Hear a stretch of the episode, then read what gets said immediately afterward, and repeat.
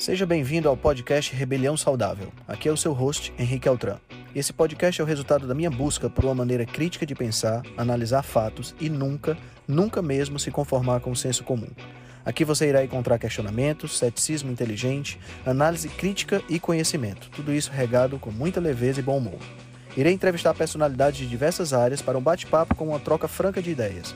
Prometo a você que sempre pensarei fora da caixa para levar informações relevantes, de aplicabilidade imediata, além de muita inspiração. Junte-se a nós. Ser saudável é a melhor maneira de se rebelar contra o sistema.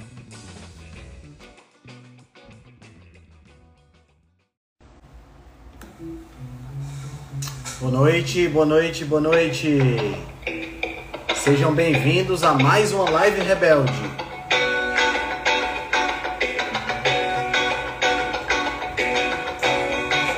Vamos entrando. Hoje nós vamos ter a oportunidade de conversar com o Valdir Copas, que já está online. Então vamos colocar ele aqui na. Boa noite, Ana Lu. Boa noite, galera. Vamos entrando. Já convidei aqui o Valdir, falta só ele aceitar o convite. Opa. Oi, Verônica. Boa noite. Sejam bem-vindos. Vamos entrando. Só aguardando o Valdir aceitar o convite. Aí a gente já começa. Temos uma live recheada de novidades.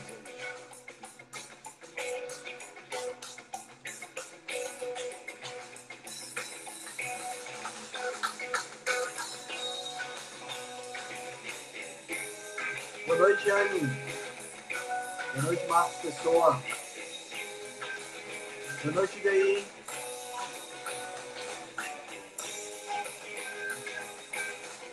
Estranho.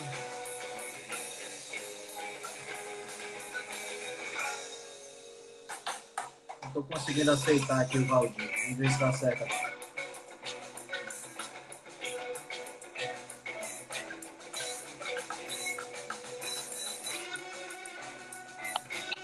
Opa! Agora sim! Grande Valdir, Valdir Copini, né? Que no Instagram o nome artístico é Valdir Copas, né? É, sempre que eu tinha uma banda de rock, o pessoal me chamava de Copas, eu adotei o, o pseudônimo. Cara, o que é que tu nunca fez? O que é que tu não fez na tua vida, bicho? Porque tu pula de paraquedas, luta arte marcial, é biólogo, escritor, tinha uma banda de rock. Fala sério, meu. Cara, eu não faço um monte de coisa, velho. Eu queria ser astronauta, não consegui. Eu não escalei o Everest. Rapaz, é um monte de coisa que eu não fiz. Ainda não fui esquiar nos Andes. Ih, tem uma lista imensa. É muito mais coisa que eu não fiz do que eu fiz. Caramba. Cara, antes de mais nada, muito obrigado por ter aceitado o convite da gente bater esse papo. Eu já tava. Você lembra que a gente já tava. Eu já tava querendo fazer esse bate-papo desde 2021, né? Que aí acabou que não deu certo. Você estava no processo lá de escrever seu livro, né? Então hoje finalmente a gente conseguiu se encontrar. Maravilha. Né? Então muito obrigado por ter aceitado o convite, cara. Eu que te agradeço, Henrique, ali pelo convite, tá? Eu tenho como é, é, compartilhar esse vídeo aqui agora com o pessoal que me segue ou não? Eu, Tem, eu tinha, acho que vai clicar nesse, nesse botãozinho que é um aviãozinho que está no, no, canto inferior direito aí. Deixa eu catar aqui que bah, eu, eu ah, achei, tá? Achou? E aí eu coloco. Ah, mas não dá para colocar para todo mundo. Deve aparecer uma tela aí com a com a com a, as pessoas que você segue as bolinhas do lado para você marcar. Eu tenho que marcar todo mundo daí? Vou ficar até amanhã marcando. É, ah, tá. Infelizmente é, é assim que funciona. Eu normalmente marco 10, 15 pessoas só. Tá, não, não, não deixa assim. Marcar todo mundo, né? Deixa que não vai demorar muito. Tem que aprender a lidar com esses negócios que, que depois que eu tive que trocar a comunicação de pombo correio para celular, eu já me atrapalhei um pouco. Fala sério, cara. Você não é tão velho assim, pô, para estar tá usando pombo correio. Sou muito velho, cara. Me, cara, fala, me, fala, me fala um pouquinho sobre você. Quem é o Valdir Copini? Cara, eu, eu me formei em biologia, né? Eu sou biólogo, que eu gosto muito. Tenho, eu tenho várias atividades mesmo, né? Eu tive, eu tenho uma empresa de, de eu tenho uma empresa de, de monitoramento ambiental. Eu tive uma empresa de arqueologia. Depois eu vendi para o meu sócio, né? E é, a gente trabalha. Eu não sou arqueólogo, né? Óbvio, mas a gente trabalhava com licenciamento ambiental. Eu gosto muito de biologia, entendeu?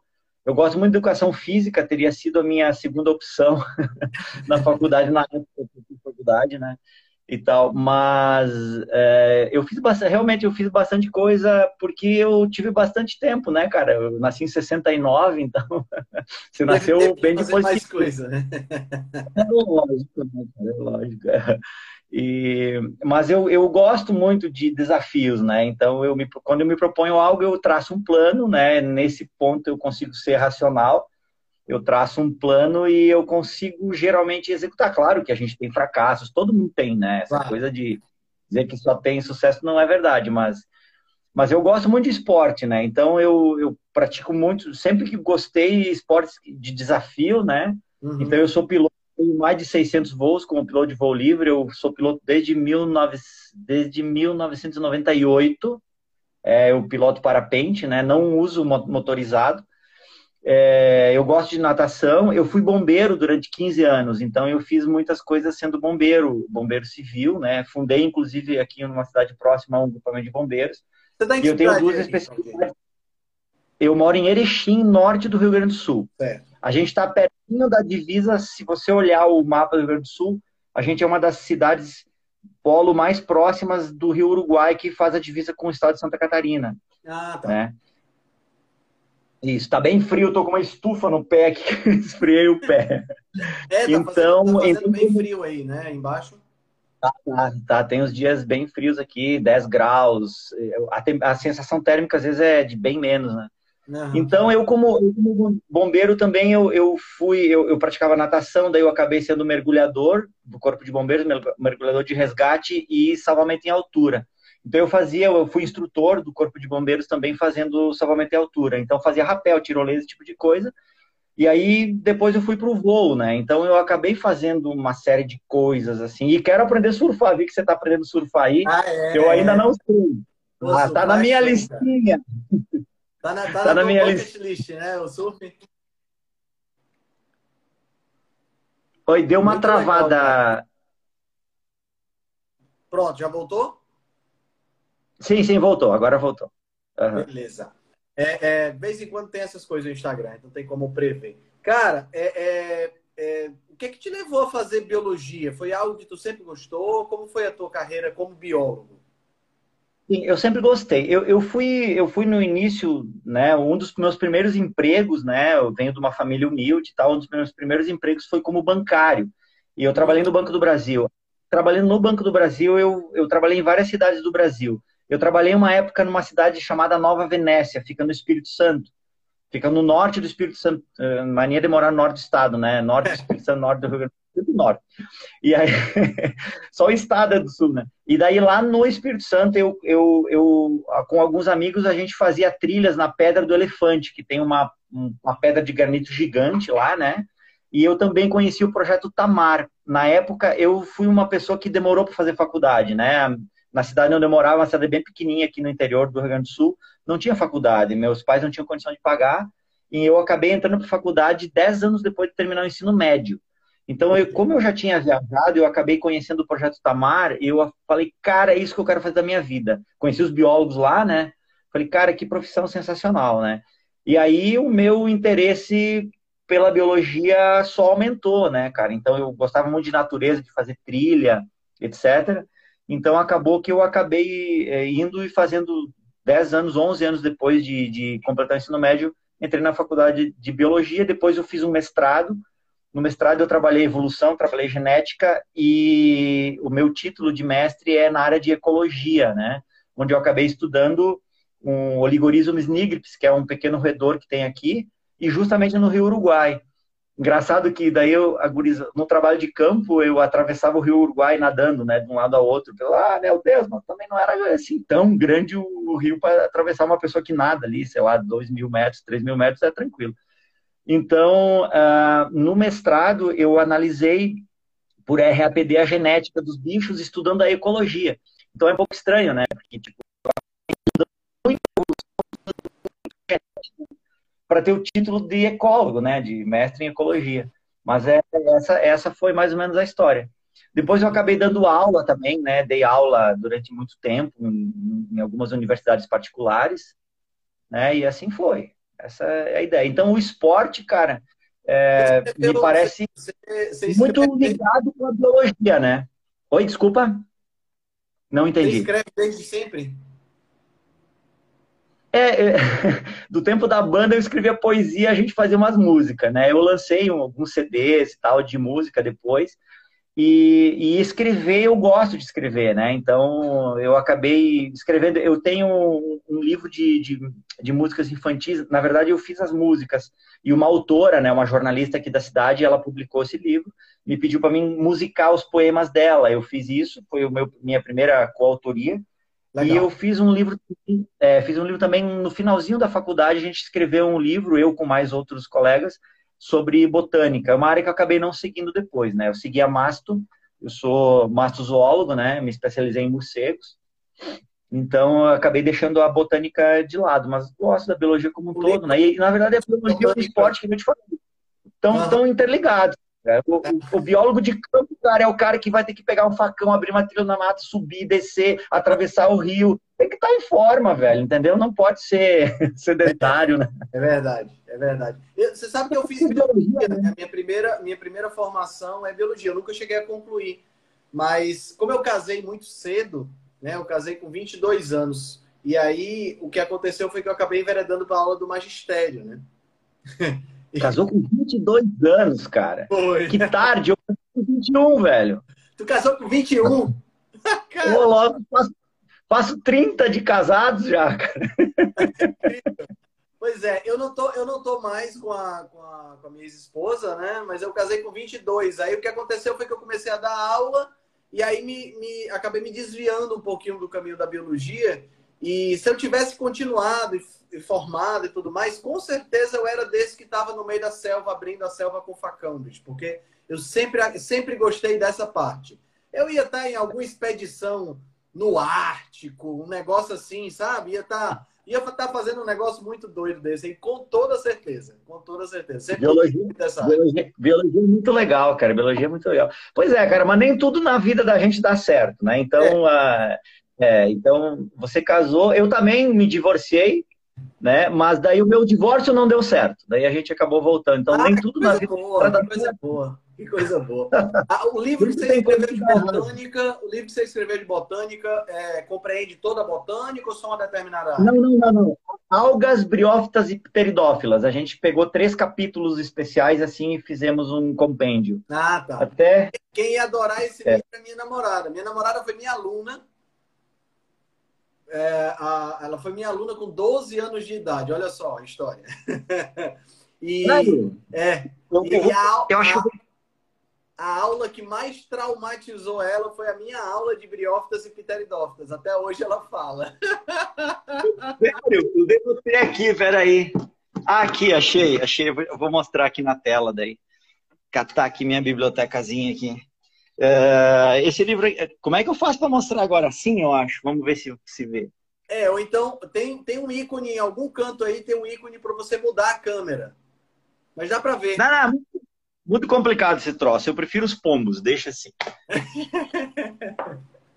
muito legal, cara, muito legal. Agora, cara, me fala, me fala um pouquinho sobre essa, sobre essa história da, da arte marcial, cara. Eu acho que é legal também conversar com o pessoal sobre isso. Você sempre fez arte marcial? Porque você parece ser tipo um polivalente em termos de artes marciais, né? Você praticou muita coisa. Não, eu, eu pratiquei algumas, mas eu, eu, na verdade, fui professor de Kung Fu, né? E depois eu dei aulas de Jiu-Jitsu também. Eu sou faixa preta de Jiu-Jitsu, né? E hoje eu só pratico, né? Nem sou, nem sou tão assíduo, né? Minha prática hoje é menor, assim, do que deveria. Por você tá faltando aula hoje, né? Ah, é, hoje tem treino, a galera tá no treino lá e eu tô faltando, né? Que você marcou na, na terça. aqui, eu até anotei aqui porque às vezes não me lembro das datas. Eu comecei a praticar karatê em 85, karatê estilo Shotokan em 85. Em 87, daí eu fui a Jundiaí, São Paulo, e eu treinei o 21 até me formar instrutor lá na União Nacional de Kung Fu. Eu gostava muito do Kung Fu, coisa do Bruce Lee e tal, né? Eu lia quadrinhos, o Shang-Chi, que agora saiu um filme né, da Marvel. E em 95 eu passei a treinar Jiu-Jitsu. Eu sempre gostei de arte marcial. Eu pratiquei um pouquinho de Muay Thai, pratiquei um pouquinho de outras artes marciais também, né? E o livro que eu acabei escrevendo foi, é, eu, eu, até conto, você deve ter visto no livro, né? Que é este aqui. Eu vou mostrar aqui para o ele fica o contrário na imagem para todo mundo? É, fica o contrário para todo mundo, infelizmente. Ele fica espelhado, né? É, Mas aí eu tenho uma solução, eu tenho uma solução para isso bem simples aqui, ó. Eu tenho um espelho, daí eu boto ele aqui no espelho e filmo. Fica certo daí? Tá certo. Não, ficou contrário também? Não, fica ah. não, tá certo. Tá certo. Fica certo? Olha aí. Ah, olha Tá certíssimo. Sabendo de, sabendo de física, né? É. Esse livro daí, ah, Henrique, acabou, acabou, acabou sendo meio que uma brincadeira, né? Eu, eu, eu fiquei muitos anos na faixa roxa de Gil, depois que eu parei de competir, não estava mais trocando faixa e tal. E aí o pessoal meio que me obrigou a seguir a carreira né, de até chegar na, na, preta, e aí eu fico, como eu fiquei muito tempo na, na roxa, o pessoal, ah, tu ficou 10 anos, eu falei, não, vocês estão exagerando, a gente não tem às vezes muita noção do tempo, né, o tempo passa, a gente não... não... Aí quando eu fui pegar os registros para provar para eles que eu não tinha ficado 10 anos, e efetivamente eu tinha, eles estavam certos, eu estava errado, eu acabei achando uma série de materiais que eu achava ruim é, perder, né, cara? Inclusive alguns colegas nossos que tinham sido campeões, tinham é, conquistas é, relevantes para o município.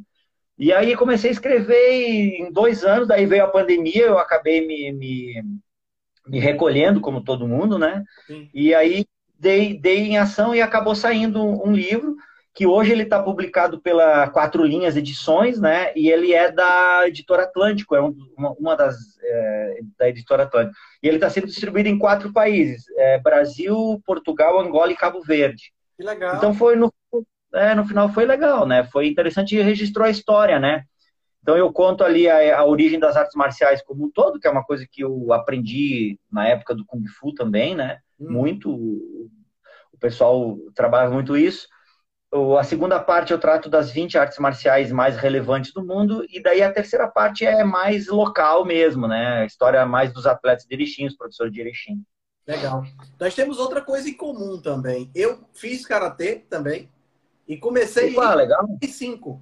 Olha a coincidência.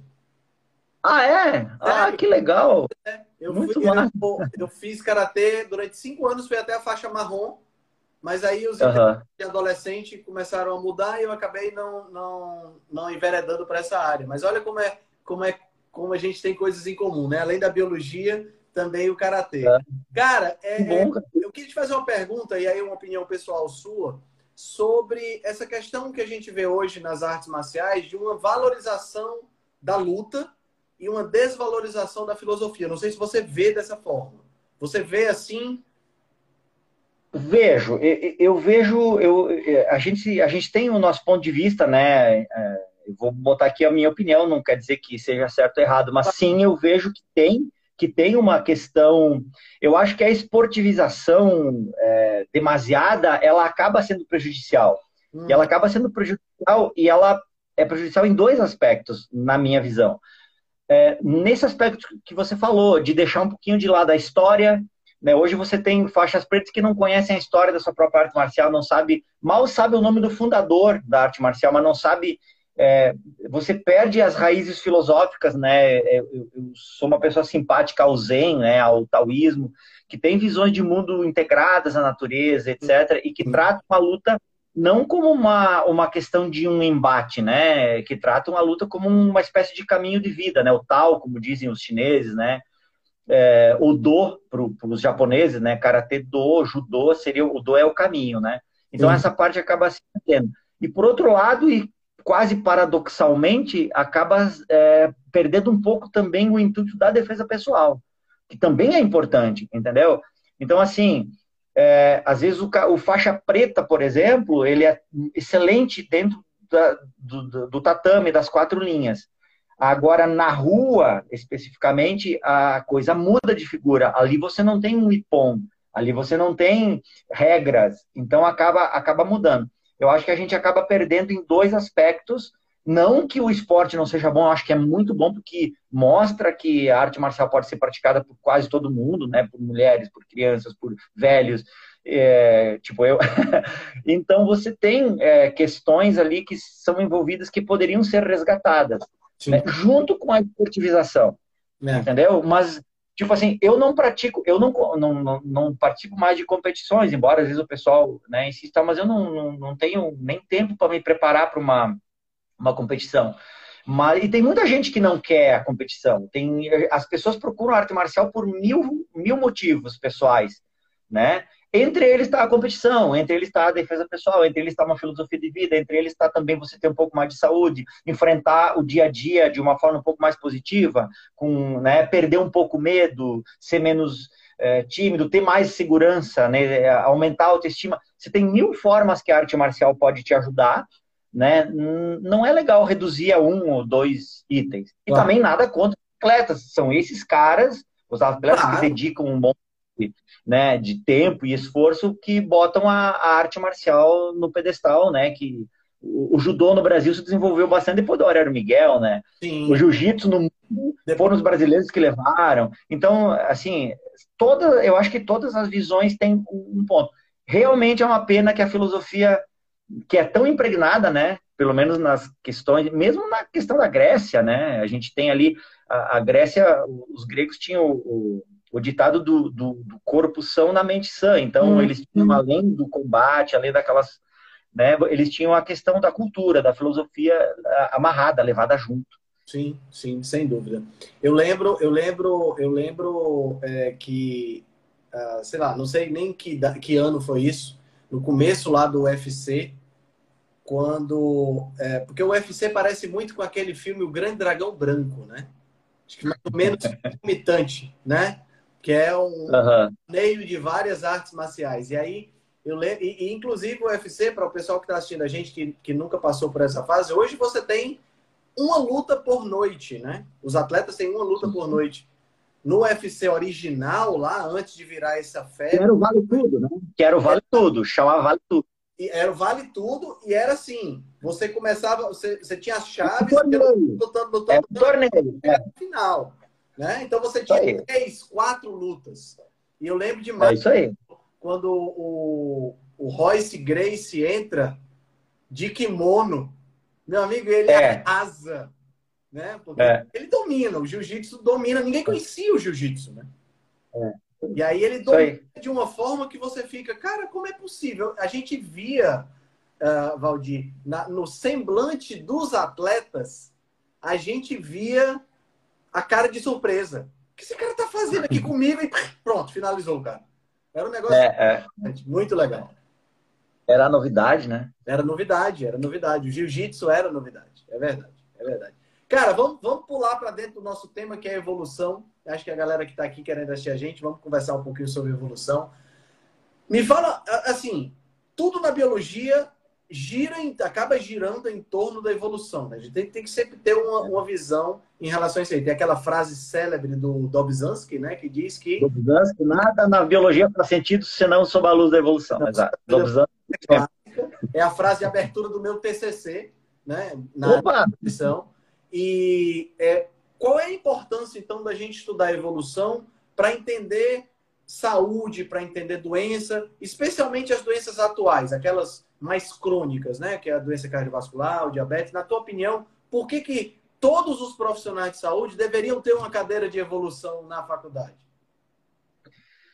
Henrique, é, na verdade, eu acho que nesse ponto eu sou até bem mais radical do que isso, tá? Eu, eu acho que entender evolução é parecido com você ter uma, um conhecimento básico de química, ter um conhecimento básico de física. Se você não entende a evolução, você não sabe como o mundo funciona. Você não sabe como a vida funciona. Muito tá? É, vou, vou, te dar só um exemplo, por exemplo. Um, um, exemplo, por exemplo, é uma redundância, mas tudo bem. Vou te dar um exemplo. Carl Sagan, no Mundo Assombrado pelos Demônios, ele, ele tem um capítulo que ele dedica sobre o problema do viés nos julgamentos. Não sei se você chegaste a ler aquele capítulo. Cara, o viés nos julgamentos que o Sagan... Mas é porque, assim, eu sou doido por livros, sabe? Mas ultimamente o tempo tem estado meio exíguo. Mas eu tô, tô devorando o livro o máximo que eu posso. Eu gosto muito do Carl Sagan. Esse aqui tu tem que ler, ó, O Mundo Assombrado pelos Demônios. Tá ao contrário ali, tu bota no espelho o celular que você vai certinho. É, ele trata nesse livro aqui do problema de a pessoa já ter um viés confirmatório e os júris, tá? Eles, é, a pessoa já vai lá com algo decidido. Sim. Mesmo que internamente, mesmo que a pessoa não saiba, tá? A pessoa chega lá. E isso dá um viés que, inclusive, acaba levando a injustiças. Ele faz uma análise nisso. Cara, isso é área do direito. Só que por que, que isso ocorre? Isso ocorre porque o nosso cérebro evoluiu assim. Isso é evolução também. Tá? É, é aquela velha história, tipo assim, os nossos antepassados são os sobreviventes que corriam quando eles viam uma, uma, uma moita farfalhando. Porque eles não ficavam esperando para ver se era o vento ou se era um tigre escondido. Então nós somos descendentes daqueles que correram, ou seja, eles não ficaram, os curiosos da época não, não deixaram descendentes, eles morreram. Então é a forma como o nosso próprio cérebro funciona. Então a evolução é óbvio que, que você tem hoje como, como realizar estudos duplos cegos, estudos randomizados, é, para verificar intervenções né, mais corretas e etc. Mas um ponto de partida inicial importante, principalmente na área da saúde, é você saber como nós somos, como nós funcionamos, né, de onde a gente veio. Né? Eu acho que tem. Eu, eu uso um exemplo assim: se você encontrar um, um, um, um aparentado de um, de, um, de um camelo, você não vai dar carne para o bicho. Você sabe que ele é parente do camelo, você deve dar, sei lá, alfafa, capim. Se você achar uma espécie nova, que é um felino, parente de um felino, você já deduz internamente que você deve dar carne se você pegar o bicho e botar no cativeiro. Então, é, isso eu estou falando só da alimentação, mas em, é, em, todos os aspectos, né? Tanto que eu acabei de dar o exemplo do, do, que o Sagan fala na questão do viés. A questão do viés é como o nosso cérebro é, foi montado e a questão da alimentação, como todo o nosso corpo, nosso metabolismo funciona. Então, você hoje abrir mão do conhecimento que a evolução traz, é claro que ela não é o final, ela é o ponto de partida. Sim. Então você parte daquele conhecimento, depois você refina. Mas se você partir da evolução, você já parte. Eu estou olhando aqui para não queimar meu, meu pé aqui. é, você partindo, é, sabendo de como nós, nós evoluímos, como nós surgimos como espécie, como a gente é, dominou o território, como a gente se alimentou no passado. Tudo isso é importante para a gente fazer uma intervenção mais pontual no presente, como um ponto de partida, claro, né? Uhum. Eu estou aqui com uma culpa no pé, obviamente que lá no Paleolítico os caras não tinham, mas tinha uma fogueira, né? Tinha uma fogueirinha. Então, assim, a gente hoje consegue polir é, esse tipo de coisa, mas você partindo de algo que tem uma base real, você já parte de um, de um ponto, de um pressuposto melhor do que você partir de algo mais efêmero, né? De partir de algo desconhecido, por exemplo. A gente não sabe o que era, então não, a gente sabe. Né? Dá para a gente ter uma ideia legal assim estudando evolução. Então acho que ela é muito é muito importante sobre uma série de coisas, né? É, é, a gente tem desde para ter uma ideia, né? Nós temos as mesmas quatro pares de bases que formam o nosso DNA, formam o DNA da alface, do caracol, do elefante né, de todo mundo. Então a gente, nós temos um tronco comum, é, isso é claríssimo, né? É muito claro. É, é, e é interessante quando a gente analisa essa questão da evolução e, e correlaciona, por exemplo, no meu caso, na nutrição, é uma das lacunas que eu mais vejo, né, na, que, que, são mais, para mim, chamam mais atenção é essa lacuna da evolução na faculdade de nutrição. Porque o que a gente vê hoje de doenças crônico não transmissíveis, né, doenças cardiovasculares, diabetes, hipertensão, claramente tem um, um, uma base de desadequação do ambiente onde nós vivemos e a nossa, a nossa, a nossa capacidade, vamos dizer assim, de, de, de lidar com esse ambiente de forma constante, né? Porque, você pegar o diabetes, por exemplo, o diabetes você, você consegue manter sua glicemia legal, às custas de aumentar a insulina e tal. Mas chega um determinado ponto que o, o corpo cansa, né? Mas é porque a gente tinha um, uma situação no passado onde a gente não tinha que lidar com isso, né? E, Certeza. E a gente evoluiu, a gente vem evoluindo e, e, e, continuamos sem. A gente não tem como lidar com esse excesso de, de energia que a gente tem disponível hoje, né? E uma coisa que eu acho também muito interessante, você falou que nós temos a mesma, mesma, mesmo tronco evolutivo, né?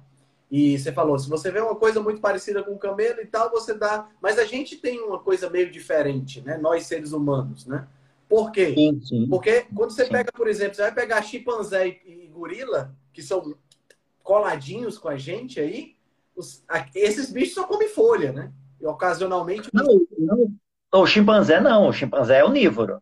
Chimpanzé... Come formiga, come ovos. O chimpanzé sim. Certo. O gorila não. O gorila, o gorila come, fica o dia inteiro mastigando vegetal. É. Não, os chimpanzés, eles são onívoros. Eles são, comem carne, eles comem ovos, eles são... da gente, né? São mais próximos de nós, sim, sim. Não, mas a gente teve, a gente é, a nossa, várias espécies na natureza são assim, tá? Não, não, nós não somos únicos por isso, muitas espécies, tá? Se eu pegar, por exemplo, a minha, a minha especialização, que é morcegos, né? Você tem as guildas de morcegos esparramados em, em, nichos absurdos. A gente tem morcego pescador, a gente tem o hematófago, que quase todo mundo se assusta. Temos só duas espécies aqui na, no Brasil, de morcego que só bebe sangue. O cara só bebe sangue, ele é parentezinho do lado do cara que come mosquito o dia inteiro, entendeu? Claro que sangue e mosquito, de certa forma, os dois são matéria animal, né? A alimentação deles é o urina animal mas ainda assim você tem um morcego frugívoro que é muito aparentado, muito próximo. Então, assim, em questão de deriva para questões de alimentação, quando se fala de nicho, né? Lembra do conceito de nicho, né? O uhum. nicho ele não, não, é, não, não é só o local, também não é só a forma de alimentação e também não é só o período do dia ou da noite ou do ano. Ele é o conjunto disso tudo, né? Então, quando você tem é, algumas gerações num nicho um pouquinho diferente, você consegue derivar rápido. E, e, lembra o seguinte: nós, a nossa espécie, nós tivemos um gargalo evolutivo muito. A gente, a gente, a gente assim, ó, por um triz a gente não foi extinto. Há 70 mil anos, nós tivemos um gargalo evolutivo. A Indonésia, é, como é que era o nome do local? É, era o, se não me engano, é o Lago de Toba que fica na Indonésia, tá? É, deixa eu ver, eu acho que anotei em algum lugar, mas depois eu acho, tá? É, na Sumatra, se não me engano, houve um evento super vulcânico e nós, né, há 70, 80 mil anos atrás, lá, o nosso grupo de hominídeos da África, nós fomos extremamente afetados. Então, hoje se sabe, tem, tem estudos que mostram... Nessa época, né? Provavelmente já eram Homo sapiens nessa época. Sim, sim, sim, já eram Homo sapiens. 200 anos já eram Homo sapiens ou já tinham sido extintos? Não, os Neandertais não tinham sido extintos. Certo. Não, mas o Homo sapiens sofreu um gargalo evolutivo. Para o pessoal que está vendo o gargalo evolutivo, o que, que é? É quando tem uma população muito grande e ela é reduzida ao extremo. Você, você fica com poucas pessoas, no caso eram, eram umas pessoas, né? Ou poucos animais, ou poucos é, representantes daquela espécie. Então, a, a, a, o pool genético ou seja, a quantidade de diferenciações gênicas ali, elas, elas encolhem tremendamente. E nós somos descendentes daqueles casais que sobreviveram a essa grande catástrofe, que foi um evento super vulcânico. Tá? Foi extinguir um monte de, de, de coisas ali na, na, na, região. E a gente tem, então, portanto, né, uma, uma variabilidade genética muito grande. Por, por isso que, assim, os seres humanos são muito aparentados um ao outro, mais do que quase qualquer animal. A gente é muito parecido um com o outro. Entende? Em, em tem, tenhamos variações. Ética, né? Isso, exatamente. Então, é, quando a gente tem um gargalo genético muito grande, às vezes, houve um pombo nos Estados Unidos que tinha uma população imensa. Eu não vou lembrar agora o nome da espécie, mas é um pombo mesmo. E, e ele sofreu um gargalo genético por uma questão ambiental lá dos Estados Unidos só que o, o, os remanescentes não conseguiam variabilidade genética suficiente para sobreviver. E eles foram extintos, mesmo tendo vários bichos lá, foram extintos. Quase aconteceu isso com os seres humanos, né? Então a gente tem sim algumas características peculiares da nossa espécie, que são só nossas, como os morcegos têm só deles, como né, algumas plantas têm só delas, etc, etc. A mimosa pudica, eu sempre me lembro, né? A mimosa pudica é a. Aqui no sul a gente chama de dorme-dorme, né? É, é aquela plantinha que você bate, ela, ela fecha as folhas. É, exato. Estou tentando me lembrar do nome, de como é que a gente chama. É. Mas é, é, é. que quando você toca, ela se fecha. Ela encolhe, ela fecha todas as folhas. Aqui a gente chama de dorme-dorme, aqui no sul, né? Aí, aí eu, meus alunos diziam, ah, as plantas não se mexem. Eu falei, vocês têm certeza? Olha esse vasinho aqui, dá, uma, um, dá um teco aqui. A bichinha toda se, Entendeu? Então é uma coisa só daquela planta, só daquela espécie, não é só daquela espécie, tem um que outro gênero, mas é uma coisa bem particular. Nós temos isso também. Exato, exato. Muito interessante, muito interessante. Cara, explica para o pessoal, em linhas gerais, claro, não dá para aprofundar, é, como é que acontece o processo evolutivo? Um pouquinho de noção de seleção natural, de se quiser falar um pouquinho de Darwin e da. Vixe, deu uma travada para mim agora. Ah, opa! Você deu, deu uma travada na tua imagem só escutando o seu áudio.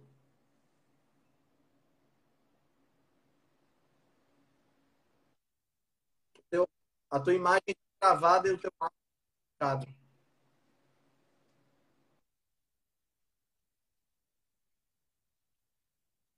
que não é acaso, né? Porque a gente eu já conversei muito, muito as pessoas, né? Às vezes as pessoas por questões diversas, algumas por questões religiosas, ah, não acredito em evolução. A evolução você não precisa acreditar, você precisa entender. E ela não é difícil de entender. Difícil de entender a ecologia, cara, que é um monte de coisas intrincadas, né? E que derivam, às vezes, para uma catástrofe que a gente quase não tem como prever. A evolução ela é bem certinha e previsível desde que a gente consiga entender mais ou menos. Então, assim, o que, que acontece quando a pessoa diz que é acaso? Ah, por acaso tem a teoria do Boeing, né? Ah, você achar que o ser humano surgiu por acaso é como se tivesse um furacão num ferro velho e o furacão montasse um Boeing. Isso seria um acaso. Pô, seria um acaso né, extremo. Mas a evolução não é acaso. Por isso que ela funciona. Né? Se ela fosse acaso, ela não funcionaria. Mas o que, que é acaso? Acaso é a mutação que acontece em algum ponto do DNA. Então vamos deixar claro aqui para o pessoal né, que está nos assistindo a diferença é que há muita confusão entre DNA, gene e cromossomo. Embora todos sejam parecidinhos, eles não são a mesma coisa. Né? Então, o, o, o, nosso DNA, nossa fita DNA, aquela molécula que a gente enxerga né, com dupla hélice, ela tem duas fitas né, ligadas por pontes ali no meio. O gene. Tem, é... tem um aqui, ó. Aí, ó, perfeito, tá ilustrado o DNA aí. que o Crick é, fizeram, né? Ganharam o Nobel por ter desvendado a estrutura. E, né, então, esse, esse é o DNA, é uma molécula de ácido desoxirribonucleico.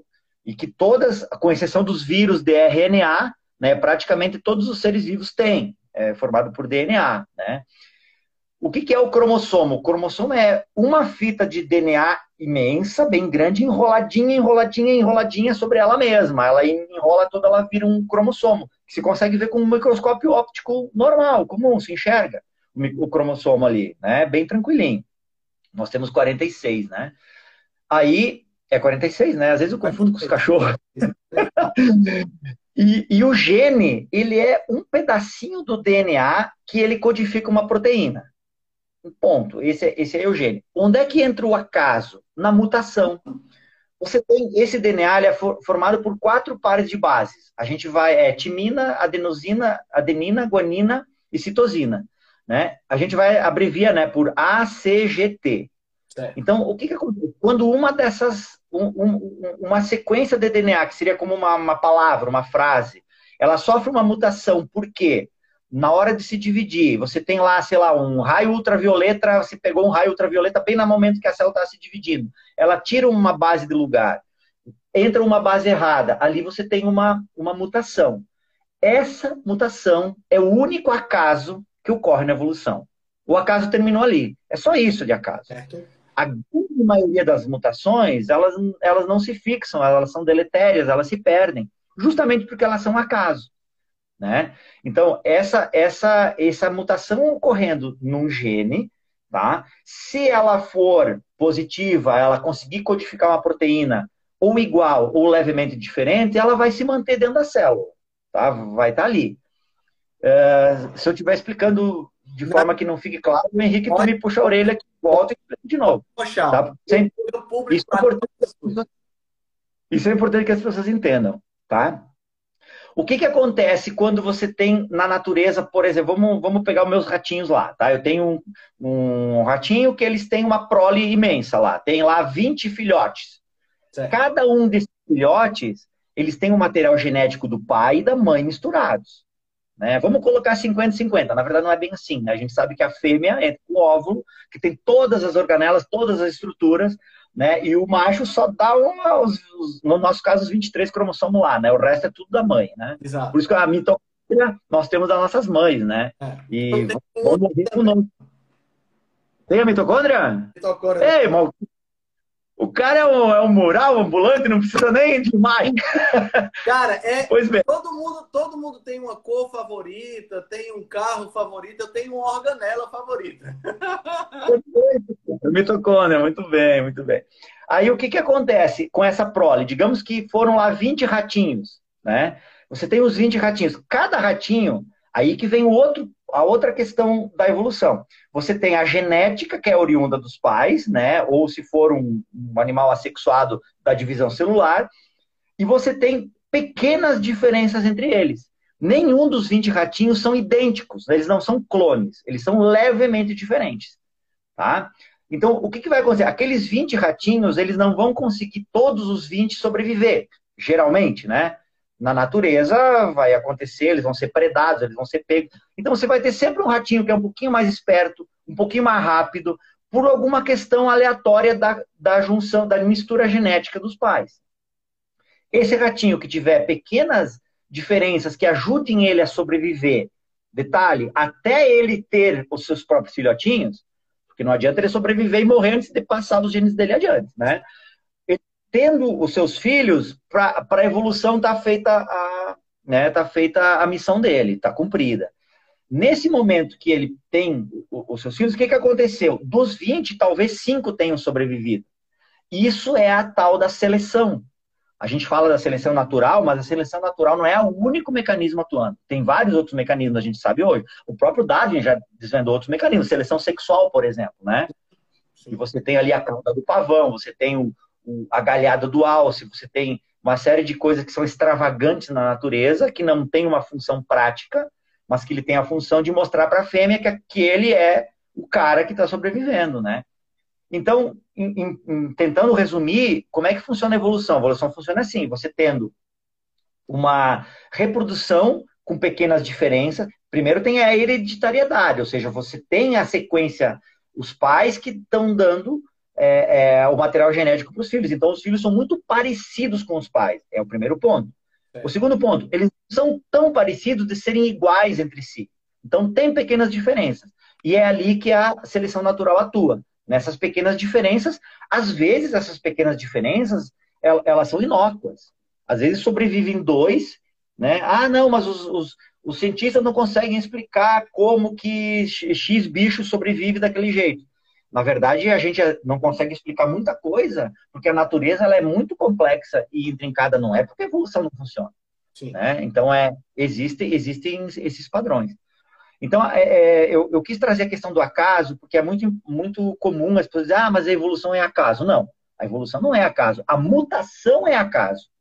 Claro, ela pode ser acaso, ela pode não ser acaso. Se você fumar, por exemplo, não é acaso. Você vai ter muito mais mutações nas suas células é, exatamente. Você está você tá aumentando a probabilidade de você ter mutações na tua célula. Se você ficar é, exposto a, a raio-x, por exemplo, a agentes que podem mudar o teu DNA, você está causando mutações. Sim, sim. E é pessoa... ter trazido isso porque quando, quando a gente fala em termos evolutivos, em termos de evolução, as pessoas acham que, é, é, é que a evolução ela é do indivíduo. Mas a evolução não é do indivíduo, a evolução é, é, é importante o pessoal entender que a evolução é, a evolução é da espécie, né? A gente não não existe evolução, é porque a gente pode evoluir ontogeneticamente, nós podemos evoluir, que eu posso aprender e posso mudar a minha forma de conduta. Mas claro. da forma como a gente está falando é a evolução da espécie. Então nós estamos falando de populações. e não de um indivíduo, porque é, é, é aquela, aquela, aquela imagem do macaco que se transforma em homem, ela dá. É errado? É, é péssimo aquilo ali, porque dá a entender que aquele macaco foi se transformando em sabe eu nasci bebê e daqui a pouco eu sou um ser o super homem não é isso não, sou, não é o Henrique Verdade. né é, é, é, é a espécie que está evoluindo e outra as pessoas para a gente é muito complicado né Valdir porque quanto vive um ser humano ser humano médio vive sei lá 60 70 80 um ser humano que vive muito vive 120 e a evolução em 120 anos ela é nula praticamente né se a gente parar pensar, né? Com certeza. A evolução é milhares, milhões de anos. A gente não tem capacidade cognitiva para entender milhões de anos de evolução. É muito difícil, né? Tem, verdade. É, Bato levantou um ponto espetacular. E eu quero é, fazer uma análise em dois pontos que você levantou. Tá? É, a primeira dela, a gente quando fala em milhões de anos de evolução, a gente está usando, óbvio, como tudo na vida, né, um parâmetro humano. Mas a evolução, ela ocorre no tempo geracional, ela não ocorre, não ocorre no tempo cronológico. O que, que eu quero dizer com isso? É que não, não importa quantos anos se passaram, importa quantas gerações Boa. daquele ser ela, ela, ela ocorreram naquele período de tempo. Então, se eu pegasse em 100 anos hoje, né, eu imagino que em torno de quatro, cinco gerações humanas aconteceriam, né? a pessoa vai ter um filho lá com 20, 25 anos, uhum. aí o filho dele, chegar aos 20, 25, vai ter o, o, o neto, uh, o bisneto. Então, talvez quatro gerações, cinco, se a pessoa é meio apressadinha, três, se a pessoa é mais de boa, né? Então, só que nesse período de 100 anos, os meus ratinhos lá, o Ligurismo nigrix, que eu, que eu treinei, cara, ele teve quatro gerações por ano. Então ele, né, com é, o bichinho ali com rapidamente está se reproduzindo de novo. Se a gente falar em drosófila, que talvez seja o animal mais bem estudado do mundo, que é a mosquinha da fruta, ela teve seis gerações, dez gerações em um ano. Então, a, a, a velocidade da evolução, ela depende muito da geração do ser que a gente está falando. É por isso que a gente tem problema com o quê? Com bactéria, com vírus. Olha as variantes ali da nossa pandemia.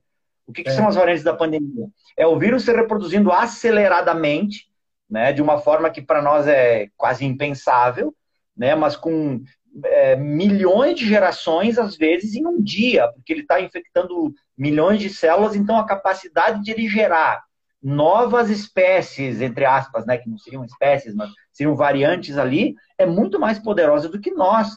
Nós somos os mesmos de 50 mil anos atrás. Os nossos corpos, se nós encontrássemos hoje um homem congelado, né, de 50 mil anos, descongelasse o cara, fizesse a barba, botasse uma gravatinha, ele de repente ia aparecer menos Neandertal do que eu. Entende? Então, essa que é a verdade. Esse é o primeiro ponto. E o segundo ponto é que, às vezes, a gente tem. A, a evolução, ela nunca é direcional. A gente precisa pensar. Eu vou tentar explicar isso para quem não. para quem é leigo em, em questão de genética e evolução. Tá? E se o pessoal não entender, pode, eles podem escrever ali no teu chat, né? Pode, pode sim. Pode, comentários estão liberados. Pode fazer perguntas que eu explico melhor se não ficou claro, tá? Ou se não concordam, pode falar também. Eu vou dar um exemplo assim. É, é, existe um, um, um, animal aqui que eu acabei estudando um pouco paralelo, porque ele também é um roedor, é o Nectones. A gente chama de rato d'água. Eu não trabalhei com ele diretamente no meu mestrado, tá? mas eu estudei um, um pouco ele. E o Nectones, ou rato canguru, tem gente que chama, ele é um rato um pouquinho maior que o camundongo e um pouquinho menor que a ratazana. E ele, quando foge, ele, ele é chamado rato canguru porque ele pula nas patas traseiras. Ele tem as patas traseiras maiores. Uhum. E rato d'água, ele vive sempre nos cursos d'água. Ele está sempre perto de um, de um, riachinho, de um lago, alguma coisa assim. E é incrível, porque o, o, o, o ele está desenvolvendo uma pequena membrana interdigital. Então, você já encontra alguns animaizinhos que têm uma membrana mais desenvolvida. E aí vamos lembrar o seguinte, vou dar um exemplo claro aqui que todo mundo vai saber. O pé da galinha e o pé do pato. Qual é a diferença entre o pé da galinha e o pé do pato? A única diferença é que o pé da galinha, né, vamos botar três dedos aqui, não tem membrana interdigital. E o pé do pato tem membrana interdigital. Como é que isso é feito lá na fase do ovo? Como é que o embriãozinho da galinha e o embriãozinho do pato se formam? existe um conjunto de genes que, que são é, padrões, inclusive são os mesmos em quase todos os mamíferos, eu não vou falar todos, acho até que é em todos, tá? Eu só vou falar o. Porque o cientista nunca tem 100% de certeza, né? Então eu não tenho nesse momento 100% de certeza. Que é para livrar, é livrar o nosso. Né? Para tirar o nosso da reta. É, existe um conjunto de 8 a 16 genes que são chamados de genes ROX. É H-O-X. Os genes ROX, eles são responsáveis para, na fase embrionária, ligar ou desligar outros genes de proteína. Então, por exemplo, para construir o pé da galinha, o gene ROX vai dizer assim: construa uma linha de células de pele. Aí vai ser construída, as células de pele vão se reproduzir. Depois, construa uma linha de células de músculo. Vai, vai, estou simplificando, né? Óbvio.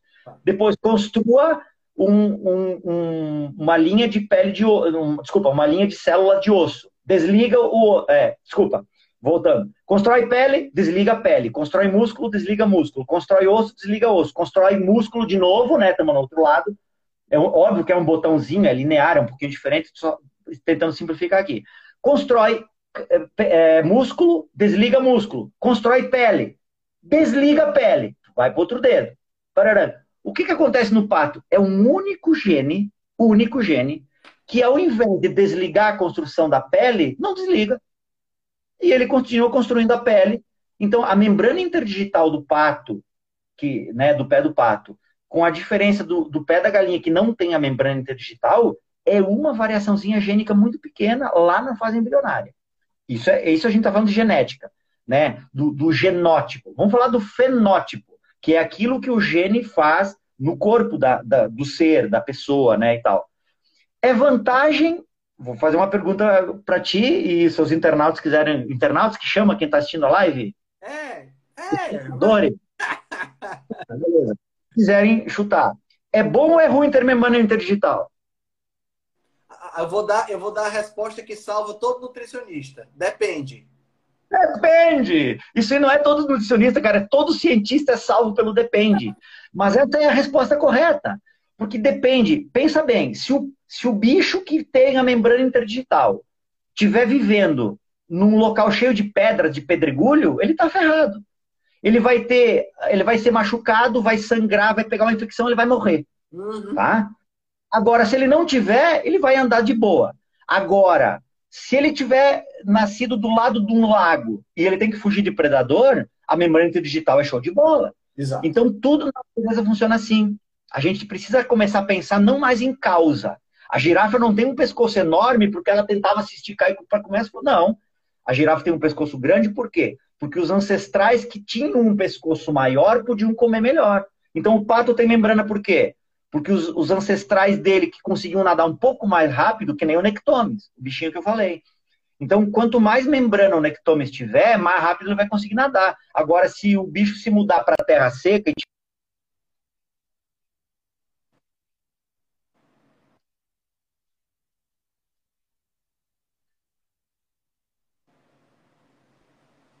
A galinha o pessoal escreveu ali. Exatamente. Na verdade, a galinha nada, mas desajeitada pra caramba.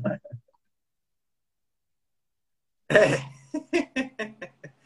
Mas é muito interessante você ter. Você ter. Ixi, tá travado. Deu uma travada. Pronto, voltou. É muito interessante você ter comentado aí desse rato, desse rato d'água, o rato canguru que você, que você viu.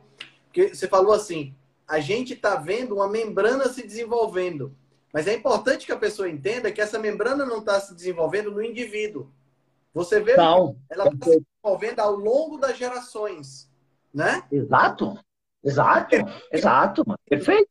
Aqueles indivíduos que nascem, né? Lembrando do seu exemplo dos ratinhos, dos 20 que nasceram, os dois, três que têm uma membrana um pouquinho maior, conseguem escapar de predador com mais facilidade, enquanto que os, os outros acabam, acabam morrendo. Então, esses se reproduzem, né? Conseguem, teoricamente, se reproduzir mais e já passa né, essa membrana para os descendentes um pouco maior. E assim, ao longo das gerações, a gente vai vendo a mudança. Né?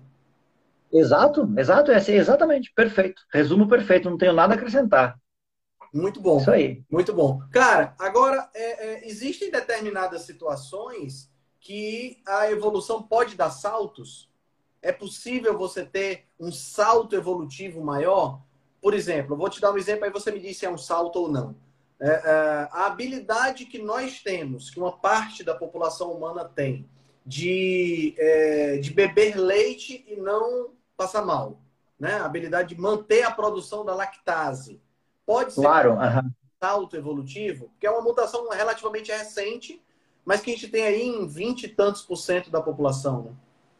É que, é que, veja bem, não é, eu, eu não vejo a metabolização da lactose uh, em adultos como um salto, eu pelo menos, tá? Existem várias teorias, né, sobre a, sobre a questão, mas é, é o que é fato? É fato, por exemplo, assim, que populações pastoris, né, populações que criaram um gado há muito, há milhares de anos, elas têm essa, essa pequena, mas é uma pequena mudança, porque veja bem, nós produzimos, todo ser humano produz a lactase, que é a enzima que quebra a lactose. Né? Todo ser humano produz. Quando bebê, né? Claro, existem pequenos bebês que não. Pequenos bebês, desculpa. Poucos bebês que não produzem é um problema, é uma doença, né? A pessoa tem que tratar, etc, etc. Uhum. Mas, assim, a, a mudança para você conseguir manter isso na vida adulta não é uma mudança genética muito grande. Tá? E existe uma pressão ambiental. Tem uma teoria, inclusive, que fala que a migração para a Europa, o que, que aconteceu? É, a migração para a Europa, existe uma, eu não vou saber explicar direito aqui, mas existe uma, uma correlação muito importante entre você ter a síntese da vitamina D, ou seja, pegar sol, ter síntese de vitamina D e produzir ou não produzir a lactase na época adulta, tá? É, eu até escrevi isso no meu, no meu Instagram, um post, mas faz tempo, e, e, eu não me lembro direito, mas existe uma, uma relação sim. Mas isso não é um salto evolutivo. Né? Um salto evolutivo seria você ter uma mudança expressiva. Você tem uma pequena mudança, e na verdade vem apenas ser o não desligamento de um gene que você já tem. Então, é, se você já tem o gene que está funcionando, é só não ocorrer o desligamento em funções hormonais, geralmente você tem a influência de funções hormonais que não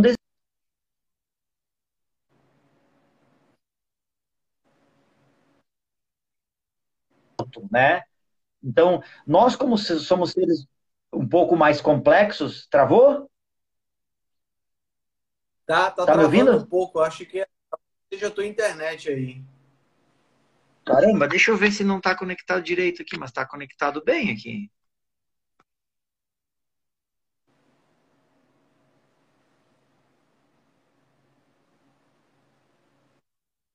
Se está ok agora. Então, assim, a, a, questão de a gente ter uma população que continua digerindo a lactose quando adulta não é nem de longe um salto evolutivo, né? Um salto evolutivo seria você desenvolver uma estrutura, uma estrutura nova, né? Ou pelo menos para uma outra função num período geracional extremamente curto. Mas a gente teve um período geracional grande para simplesmente não desligar um gene. Então, não vejo como um salto evolutivo, né? O problema da questão da lactose do meu ponto de vista. Excelente. Claro, claro. Muito bom. Cara, e, e, em relação a essas doenças atuais, qual é, qual é a tua opinião sobre essa questão do descompasso evolutivo? Faz sentido esse descompasso evolutivo? Ou ele poderia ser a, a principal causa, ou ele é uma das causas? Você vê outras possíveis é, causas também? Quando eu falo descompasso evolutivo, voltado aí para alimentação, porque a gente sabe que pode ter, de repente, é, a gente tem, por exemplo, luminosidade, é, é ondas eletromagnéticas, que a gente está que a gente está sujeito, né, é, a, a, um pouco mais por conta desse ambiente maluco que a gente tem hoje, que a gente mudou, né? Mas em relação a essa questão do descompasso, você vê isso como uma causa importante da, da, do, das doenças crônicas atuais? Olha, Henrique, eu, na verdade eu, eu vejo tá? É, o que eu vou te falar talvez seja uma, uma opinião, mas ela é embasada em, em estudos. Eu acho que nós temos um grande descompasso evolutivo, grande. Não é um descompassinho, ah, a gente, entendeu? A gente mudou demais a nossa forma, entendeu? A gente tá parecido o Zé Colmeia, lembra daquele antigo desenhozinho do, do, do, do Zé Colmeia? No momento, pô, e, e, o urso hiberna, né? A maioria dos ursos hiberna mas eles são bichos que se movimentam, que caçam, que correm, sobem árvore, nadam, é, é, né? Eu acho que eu, eu, eu acho que além da, da alimentação, nós temos, eu, eu vejo dois pontos. O primeiro é o sedentarismo extremo. Nós temos um sedentarismo extremo. Se, se a gente for pensar em termos evolutivos, os nossos ancestrais, cara, raiavam o dia, já estavam andando, já estavam correndo, já estavam subindo em árvore, quebrando osso, entendeu? E ela, eles iam parar é, é, alguns períodos né, em sombra de árvore para dar uma descansada e iam continuar. E ia terminar no final do dia fazendo um fogo, né? Lembrando que o fogo foi dominado há muitos, há um milhão de anos já, né? Antes dos nossos ancestrais, ainda antes do Homo sapiens. E, e, e a gente talvez dormisse uma, os nossos ancestrais, né? Dormisse uma noite meio vigilante, inclusive. Sim. Então a gente tem, primeiro ponto que eu vejo é um sedentarismo. Por mais que a gente vá, ah, mas eu vou na academia três vezes por semana. É o mínimo que você pode fazer, mas é o mínimo, cara, porque se tu passar o resto do dia sentado, é, é muito diferente de qualquer bicho que a gente possa imaginar, a não ser do bicho preguiça, né? Que o bicho é, já tem todo o metabolismo adaptado. E eu vejo a superalimentação. A superalimentação. A gente nunca teve tanta comida em abundância, do jeito que a gente tem agora. Então, me parece que olhando para nossos antepassados e olhando o que nós somos hoje, a gente tem o sedentarismo, e por sedentarismo não estou dizendo só a pessoa que, que não faz ginástica nenhuma, que tem muitas, né? Mas a pessoa que treina fofo, a pessoa que né, faz atividade física duas vezes por semana acha, ah, eu, eu jogo bola no fim de semana. Tá, bah, que legal. Tu entra lá, joga 30 minutos, senta no banco, depois tu toma um monte de cerveja e vai pra cá e tu acha que tu é atleta, cara. Não. Se a gente olhar a nossa, a nossa estrutura de Homo sapiens, de como a gente evoluiu, a gente evoluiu extremamente agitado, o tempo todo andando, coletando, arrancando uma raiz, caçando um coelho. Caça um coelho pra você ver, caça uma lebre. Atrás de um búfalo. Vai fazer que nem, vai fazer que nem o Rock Balboa e correr atrás de uma galinha para ver se tu pega. É ah, perfeito. É, isso, isso é um ponto. E o outro ponto é o seguinte: a gente comia quando tinha comida, entendeu? Então, se ficava longos períodos em jejum, quando se achava uma caça legal, se comia tudo que se podia comer de carne, enchia o bucho, né? Daí tudo bem, tu ficar que nem uma jiboia lá digerindo, né? Mas hoje o que, que você tem? Hoje você tem um, um supermercado à tua disposição, que você compra um monte de snacks, senta na frente da TV. Isso é um problema. Vejo alguns outros problemas também. Eu acho que a gente tem a, a, a gente tem hoje, pelo menos nos últimos, sei lá, 20 anos, a questão da hiperinformação. Certo. Isso deixa o cérebro muito. A gente, a gente é hiper informado. Então você o tempo todo, ah, o Johnny Depp tá separando ah, porque... Cara, eu não quero saber do Johnny Depp se separando, tá um processo, entendeu? A gente não consegue mais filtrar. A informação vem para nós, é, vem para nós em, de forma em forma de caminhão, assim, de caçamba. Então é muita coisa. Hiperinformação. E também a gente tem a questão de um estresse crônico. Tá? A questão do estresse, ela, é, é legal. A questão do estresse é aquela coisa evolutiva, né, que a gente falava até agora, de eu ver um tigre se aproximando. Cara, se eu não tiver um jorro de adrenalina no meu sangue para eu sair correndo do tigre, ou para eu pegar uma lança e enfrentar o tigre, alguma coisa assim, eu vou morrer. Então a gente é fruto, né? Nós somos filhos, nós somos descendentes das pessoas que, quando viam o tigre, tinham um jorro de adrenalina. Ou seja, nós somos descendentes de seres que tinham um estresse agudo. Passado o estresse agudo, você se refugiava ou subia numa árvore e você relaxava. Hoje a gente tem estresse crônico, que ele não te dá esse pico, mas te dá uma adrenalina constante. Esse é, é um problema. Mas eu ainda acho que os nossos dois problemas principais são sedentarismo, que nem eu te falei, sedentarismo de não se mexer o dia inteiro, né? E, e hiperalimentação. A gente é hiperalimentado hoje em dia, né? Claro, a gente tem também problema de fome, né? Não vamos querer também ser é, extremamente classista, né? Mais uma questão de má distribuição de comida do que falta de comida. Lógico, é? sempre. Sim, com certeza, com certeza. Isso é. é mas a gente tem hoje. A gente tem ainda pessoas, pessoas passando fome, né? Pessoas que têm problema de bater as calorias ali, né? Em pessoas muito pobres, em, em miséria. E, e, mas a gente tem a maior parte da população hoje tem acesso à hiperalimentação. Sim. E, e, e, você falou uma coisa interessante, questão do supermercado. A gente tem hoje não só uma abundância alimentar, mas a gente ainda tem uma abundância alimentar de alimentos que a gente não teria acesso de forma natural. Exato. Né? Porque, Sim. e olha que eu não estou nem falando, você falou snacks e batata frita, essa coisa toda. Mas se a gente parar para pensar, a gente não precisa ir nem para o ultraprocessado. Aqui, por exemplo, eu estou no Nordeste. O que, é, o que, é que eu tenho no Nordeste de fruta, por exemplo? Eu tenho manga, caju, tamarindo, jambo. Se esticar um pouquinho a baladeira, tem mais umas três ou quatro frutas. Mas eu vou no supermercado hoje, meu amigo, eu tenho kiwi. Sim. Eu tenho pitaia. Sim. Eu tenho pitaia. De onde é que vem pitaia, homem? Eu nunca vi isso na minha infância. Estou vendo agora no supermercado. Tá entendendo? Uh, Só tenho Eu tenho, mas não vou quintal aqui. Plantei, mas não tá dando ainda. e, e não, não, é só a questão do kiwi, né?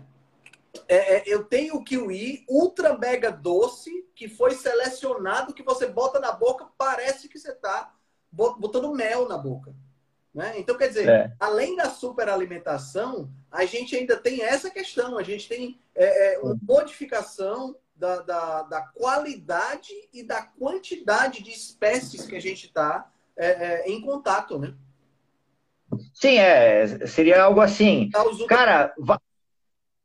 sim, sim, vai pro sertão, pega uma, um, pega um, um, um, facão, vai, vai pro sertão e se entope de fruta até se Rapaz, é complicado. Você não vai. A não ser que tu ache, dê a sorte da sorte achar um pé de manga cheio de manga, e aí você vai comer só manga, né? Mas não tem problema. Pode comer todas as mangas que você puder. Você vai ter que subir no pé de manga, né? Vai fazer um exercício, vai subir no pé de manga, vai ter que chegar até a manga, né? Vai ter que brigar com os bichinhos que estão tá lá comendo as mangas, vai ter uma vespa que vai correr atrás de ti, lá no pé de manga. Então, é, realmente. Mas, mas viu, Henrique, é, é, eu só quero fazer um parágrafo. Ainda assim, Ainda assim, ainda indo no mercado, ainda pegando essa fruta super doce, eu ainda não acho que o problema é esse. Não, o problema também, é fruta processada. Também acho que não. Eu acho, eu também, eu também sou, sou eu, eu falo essa questão da fruta só para mostrar como até mesmo Sim, que elas, né? já está muito modificado, né? Mas Sim. não tenha dúvida de que a grande maioria das pessoas que está sofrendo com excesso de peso não está sofrendo porque está comendo pitaia e kiwi em excesso. né? Essas pessoas estão sofrendo. Mas eu tenho, como muitas bananas e comi muitas jacas, por isso que eu estou é. gordo. Não, não, né, velho? Não, não foi isso, né, cara? É. É, tem o pessoal da. Meus colegas aqui da, da, da, nutrição dizendo que o problema é, é o torresmo de javali, né? Porque eu brinco lá que. Eu, eu vou me formar nutricionista no final do ano, né? Que é a minha segunda faculdade. Daí o pessoal, eu brinco com o pessoal dizendo que o cara vai chegar no meu consultório, vai a receita não vai ser peito de frango e batata doce não, meu filho. Tu vai ganhar é um pernil de javali, meio da tarde torresmo, né? Mas é, é brincadeira, né? Não é para todo mundo. Não. Pronto, agora que você falou em nutrição e você vai ser, eu sabia que você ia se formar em nutrição no final do ano. Legal, legal. Sim, eu pedi reingresso depois de velho ali, aproveitei as matérias que eu pude aproveitar da biologia, eu já tinha um monte de matérias que pude aproveitar, né? E aí estou fazendo agora nutrição ali. Matar uma correria, cara, é, é porque é muita coisa. Né? Eu imagino. qual, na tua opinião, qual é a alimentação ideal para o ser humano? Vamos, pensa no ser humano de hoje. Se você fosse ao, ah, pronto, vou, fazer a pergunta bem prática. O Valdir vai ao supermercado. O que é que ele compra e o que é que ele não compra? Cara, eu acho que é simples. Vai no açougue, na peixaria e na feira. Pronto. Tá. Desde que, claro, né, porque já tem umas feiras aí que estão vendendo né, snackzinhos de, de não sei o quê. Eu falo aquela tradicional lá, entendeu? Entendeu? Aquela tradicional. Aqui em Erechim é legal, cara. Eu, eu, eu participo de uma feira que os produtores mesmos é, é, vendem. Então eles produzem lá na rocinha deles e tal, né? A gente tem duas vezes por semana aqui, eu vou sempre lá comprar. E, inclusive a carne lá, o boizinho que eles criam e tal, claro, passa lá pela, né, pela fiscalização sanitária, etc, etc. Mas assim, ó, eu acho que é, vamos falar comer limpo, né? Aquilo que, que, que é, se você pegar é, carnes de qualquer tipo de carne, né? Tá, cuidado com os baiacu, né? Que o bicho é venenoso. Claro. E mas qualquer tipo de carne, sei lá, frango, peixe, todos os peixes que você puder, voltando a fazer a sala do baiacu, boi, ovelha, aqui no sul o pessoal gosta muito de ovelha, né? Uhum.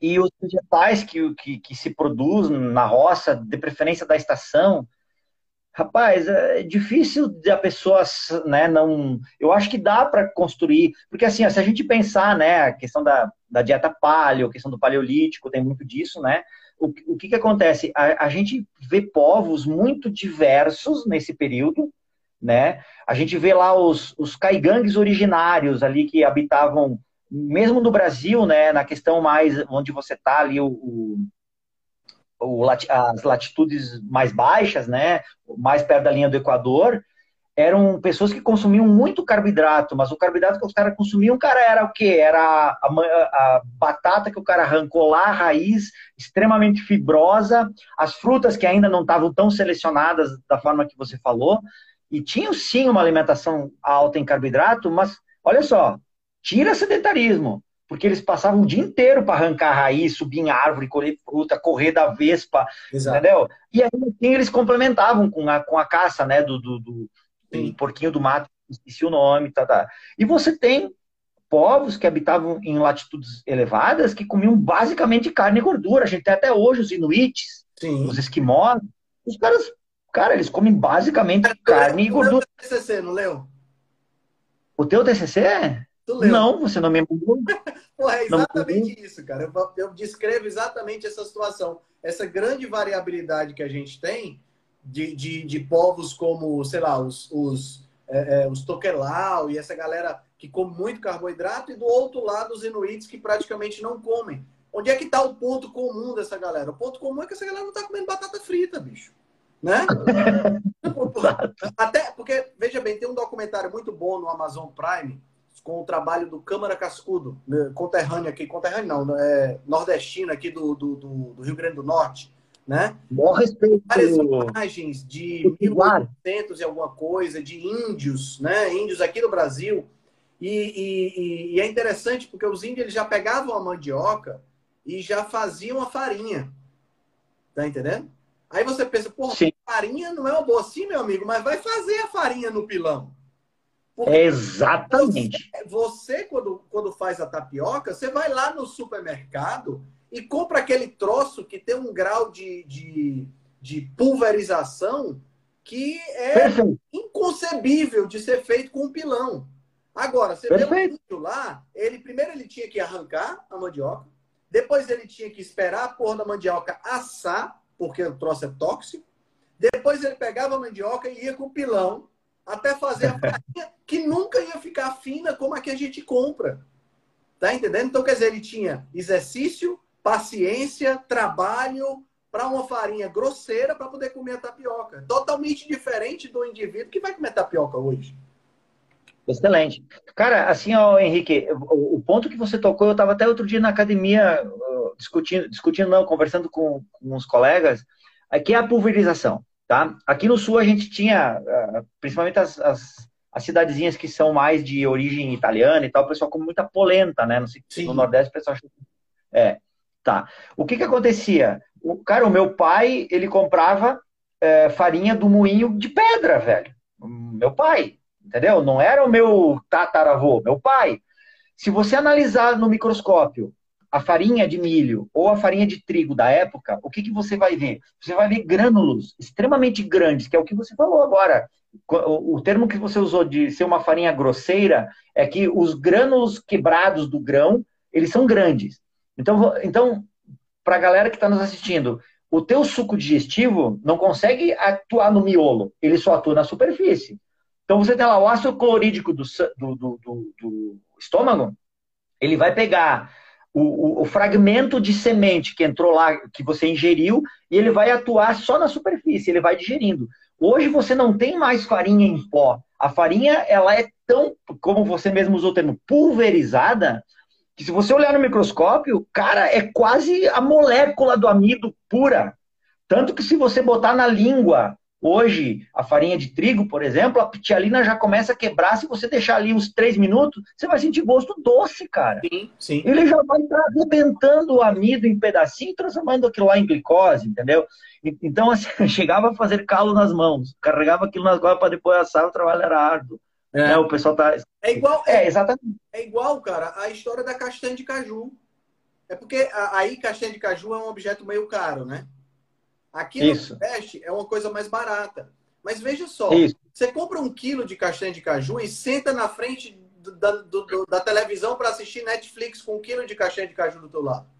Cara, você vai todo quilo. Vai embora todo. Mas aí você pensa, como é que o meu ancestral comia castanha de caju? Meu amigo, primeiro ele tinha que achar. Depois ele tinha que pegar essa castanha, lutar contra as vespas, contra os bichos que estavam querendo também. Ele tinha que assar, depois ele tinha que quebrar. Meu amigo, quando ele chegasse na décima castanha, ele já tinha desistido já. É muito chato comer esse negócio. Você, já, você vai no, no, no mercado, você compra um quilo, assadinha, tostadinha, salgadinha, gostosa, e senta na frente da televisão e nem percebe que está comendo. Isso é descompasso evolutivo, meu amigo. Total. Tá aí, ó. Total. É. E eu estava lendo meu... um livro muito legal que eu estava lendo, que é o, o, o, livro é A História do Corpo Humano. Não sei se você já ouviu falar. Não. Qual que é o autor, tu lembra? É um livro muito bom, muito bom. Do, de um pesquisador chamado. Oh, meu Deus. Eu digo já o nome dele, vou pesquisar aqui. Mas o que acontece é o seguinte: o livro, cara, fala exatamente sobre essa questão evolutiva e vários, vários pontos, né? E aí eu faço a correlação com o trabalho do Aston Price, né? Naquele é, é, livro dele clássico, né? Que é nutrição e, e, e, nutrição e má formação, né? Que é degeneração física ele, ele fala dessa questão. às vezes a gente não, não, não entende essa questão do descompasso, mas o descompasso já começa a acontecer lá, na, lá no comecinho da vida.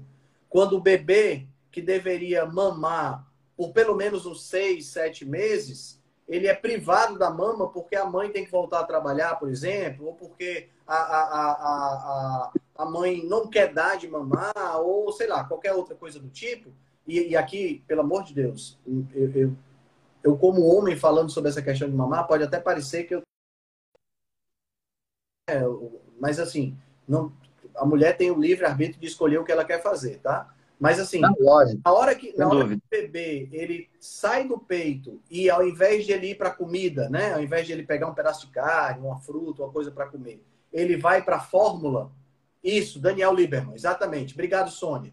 Ele vai para a fórmula. Na hora que ele vai para a fórmula, o processo de sugar, ou até mesmo que ele vai para sopinha, né? que ele vai para papinha, o processo de mastigar, tudo isso é, envolve a má formação da cavidade oral, da cavidade nasal, e isso acaba gerando rinite, acaba gerando é, óculos, obstrução nasal, respiração bucal, que tudo isso são doenças de descompasso evolutivo. Até a miopia, que eu sou míope, tem a ver com descompasso evolutivo. Eu também é, sou míope, eu acabei de cirurgia dos olhos, daí agora eu tenho um olho que chega longe, um que chega perto, é muito esquisito, cara. Ainda não consegui me acostumar, mas tamo lá, tamo lá. é Sim.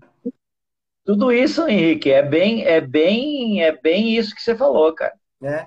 É, é, é, é, muito interessante quando a gente analisa dentro dessa perspectiva, Valdir, porque a gente, a gente começa a entender um pouco mais. Porque você vai ser nutricionista, eu me formei no final do ano passado, e aí a gente vê os nossos colegas, bicho, defendendo determinadas coisas que não faz sentido nenhum, entendeu? Def... Porque veja bem, coisa, uma coisa é você trabalhar com um atleta profissional que está para a saúde e que quer performance. Pô, esse cara pode, pode comer, pode comer é, é, prego com, com arsênico para aumentar a performance dele, eu não estou nem aí. Mas quando você, quando você quando você pega uma pessoa que está querendo perder peso, que já está ruim da saúde, ou um atleta amador, que treina Isso. uma hora por dia, treina uma hora e meia por dia e que a atividade principal dele é outra, e você empurra, por exemplo, pão com doce de leite de pré-treino, diz para o cara comer suspiro. Cara, teve um, um nutricionista, um, um, o cara é PhD, foi professor da USP. Eu vi o vídeo do cara, eu fiquei alucinado quando eu vi aquilo ali. Ele sugerindo que o um, um excelente pós-treino era o suspiro. Chama suspiro aí também? Aquele, sim, sim, é clara de neve, clara em neve e açúcar, né? Isso. Ele dizia exatamente isso, porque tinha proteína e carboidrato. Cara, isso, isso, Cara, é, isso é de uma insanidade. É, que... é surreal. É que... Sim, se o cara, se o cara quem ele tá se dirigindo, que nem tu disse, é um cara, sei lá, que vai subir no palco, é um bodybuilder, é um cara que tem uma dieta que precisa atingir, sei lá, 6 mil calorias no dia, hum. e o cara quer fazer isso, até porque o cara vai treinar, sei lá, seis horas no dia, né? Um nadador, um cara assim. Aí, aí a disciplina, em primeiro lugar, a disciplina do cara. Sim. A disciplina de, dessa, a disciplina dessa classe de atletas, ela já é absurda, né? Muito alta. Então o cara, se o cara disser assim, cara, você vai comer 325,18 gramas de suspiro, o cara vai comer 325,18 gramas de suspiro, entendeu? Aí tudo bem. Tudo bem. Ah, é. Agora, se daí se falar no público, que daí é aquilo que eu disse. Aquele cara que ele é sedentário, mas ele acha que porque ele faz duas vezes por semana um joguinho de futebol, ele acha que, isso, que ele é atleta, ele ouve o cara ali falar, ele vai sair e vai dizer pro cara, além das cinco cervejas, me manda 10 suspiros que o cara falou que é, é um desserviço. Eu acho que é um desserviço. É, Tem que é, botar as coisas de é. acordo. É muito, é muito complicado isso que a gente vive na nutrição. E uma coisa interessante que a gente vive muito na nutrição é essa questão da. Eu estou enveredando aqui pelo lado da nutrição, porque eu não sabia que seria nutrição. Eu acho legal a gente conversar sobre isso. Essa questão da epidemia nutricional também é um negócio muito doido, né, cara? Essas associações que fazem, né? E que, e que a mídia, porque assim, uma coisa é você ver o estudo, o estudo, e aí lá no estudo está escrito associação. Mas na hora que esse, na hora que o, o repórter ah, científico trans, transforma para reportagem, o troço já virou causa e já está matando. Sim. Já está assim, a ciência comprova que. Isso. Ponto. É. E, assim, tem um artigo muito bom do, do Joe Ioannidis, que é um estatístico de Stanford, que é puto com essa história de epidemiologia nutricional, que ele fala, cara, você vai ficar imortal, bicho, porque se, se três castanhas do Pará te dá mais tanto de vida, se você ah, come mais isso, dá no centro de vida, você faz esse coquetel aqui, você vai viver para sempre mesmo. pois é. É, é, igual, é, igual, é igual dizer que comer de 3 em 3 horas acelera o metabolismo. Pô, então vou comer de hora em hora. É, pois é. Boa. É. é. Ou o tempo todo, daí o metabolismo fica infinito e poderoso, é que nem o Hulk. É, é. Não, é, é essas associações são tristes, né, cara? É, teve um Ig Nobel, não sei se tu, tu saca do Ig Nobel, que é os caras Sim. se reúnem para dar Teve um. Bah, eu não vou me lembrar. É da época da Super Interessante, que eu assinei desde a número 1. Mas faz uns 20 anos. Cara, tu que tem um... Super Interessante número 1, aquela dos supercondutores, aquele trem na capa. Supercondutores. Não tenho mais. Eu tinha, eu tinha. Ah, sim, aquela dos supercondutores. também eu tinha, eu, tinha super eu tinha super interessante. Tinha uma revista da SBPC, Sociedade Brasileira para o Progresso da Ciência, chamada Ciência Hoje. Caramba, eu que legal. É toda a coleção da Ciência Hoje e eles vendiam umas capas duras e encadernava. Porque na época que eu, que... Na época que eu dava aula, Valdir, eu tinha. A minha biblioteca era uma biblioteca até razoável, eu tinha mais de 3 mil volumes. Nossa! Era muita, era muita coisa. E, e, aí, na medida em que eu fui enveredando para essa área de nutrição, e, e, eu tive um período aí meio. Que é, o, que, é, que é o esqueleto no armário que eu tenho, né? Que eu fui representante de uma empresa de produtos naturais, de, de suplementos e tal. Uhum. Aí eu comecei Normal. a dessa área da biologia e aí eu fiz uma doação e doei. Eu não sei nem onde é que estão esses, esses materiais. Mas, cara, era muito massa, super interessante. Pô, show de bola. Eu tinha desde a número um, a ciência hoje também. Legal. Mas aí, mas aí esse ignóbil até me falando da super interessante. É, porque, porque era um ornitólogo. Ornitólogos são os biólogos que estudam as aves, né? Da ornitologia. Que uhum. ele fez um a, a gente tem aqui no sul cegonhas, né? Não sei se no Nordeste tem mas as cegonhas, elas são aves migratórias. Então, elas vêm para o sul, aqui, né, elas, né, elas vêm para o sul no verão, depois elas voltam. E um dos biólogos da minha equipe, que era ornitólogo, tinha um, um, um material desse cara que ganhou o Nobel. E esse, esse ornitólogo, era um ornitólogo europeu, não vou lembrar o nome dele, ele estava estudando as, as cegonhas lá no, no, na Europa, não me lembro em qual país. E aí ele fez o estudo dele normal lá da migração e tal, tal, e só que no final ele, ele colocou que caiu na mão dele um gráfico da natalidade na região. E ele disse assim: olha, coincidência ou não, nascem mais bebês quando as cegonhas estão aqui, sabe? Daí ele ganhou ignóbil por essa, essa afirmação, né? Mas é, existia realmente uma, uma flutuação ali nos nascimentos naquele país E a cegonha, como ela é uma ave migratória, vai ter momentos que ela vai estar no país, que vai se repetir, né? Aqui no sul se repete sempre na mesma época, né? E o cara fez essa, essa observação. Mas é óbvio, né, para nós que sabemos como vêm os bebês, né? Não sei se, se tem alguém nos assistindo que não sabe, acho que é a cegonha, eu posso não falar. Mas não é a cegonha que traz os bebês, né? Mas ele olhou e disse: olha, deve ter alguma coisa aqui, ó. Quando tem mais cegonha, tem mais bebê, então vai saber o que está acontecendo. Muito engraçado. Essa relação de causa e efeito é complicada. E tu sabe que é um problema da evolução, né? As pessoas dizem assim, ah, cara, eu ouço médicos às vezes falam, não, nós iremos perder o dente do siso porque, porque nós não o usamos. Não é assim que a evolução funciona. Não é o porquê. Essa causa e efeito, ela é trocada, né? Ela é num... O gene não sabe, ah, eu quero fazer isso. Não, né? Isso não existe.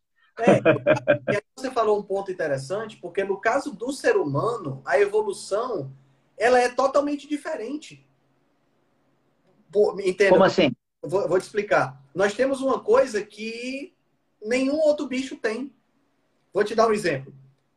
Na natureza, qual é a probabilidade, por exemplo? Imagina, imagina na natureza qual é a probabilidade de um leão obeso e diabético deixar descendentes? É mínimo. Uh... é mínimo. Vai deixar poucos descendentes.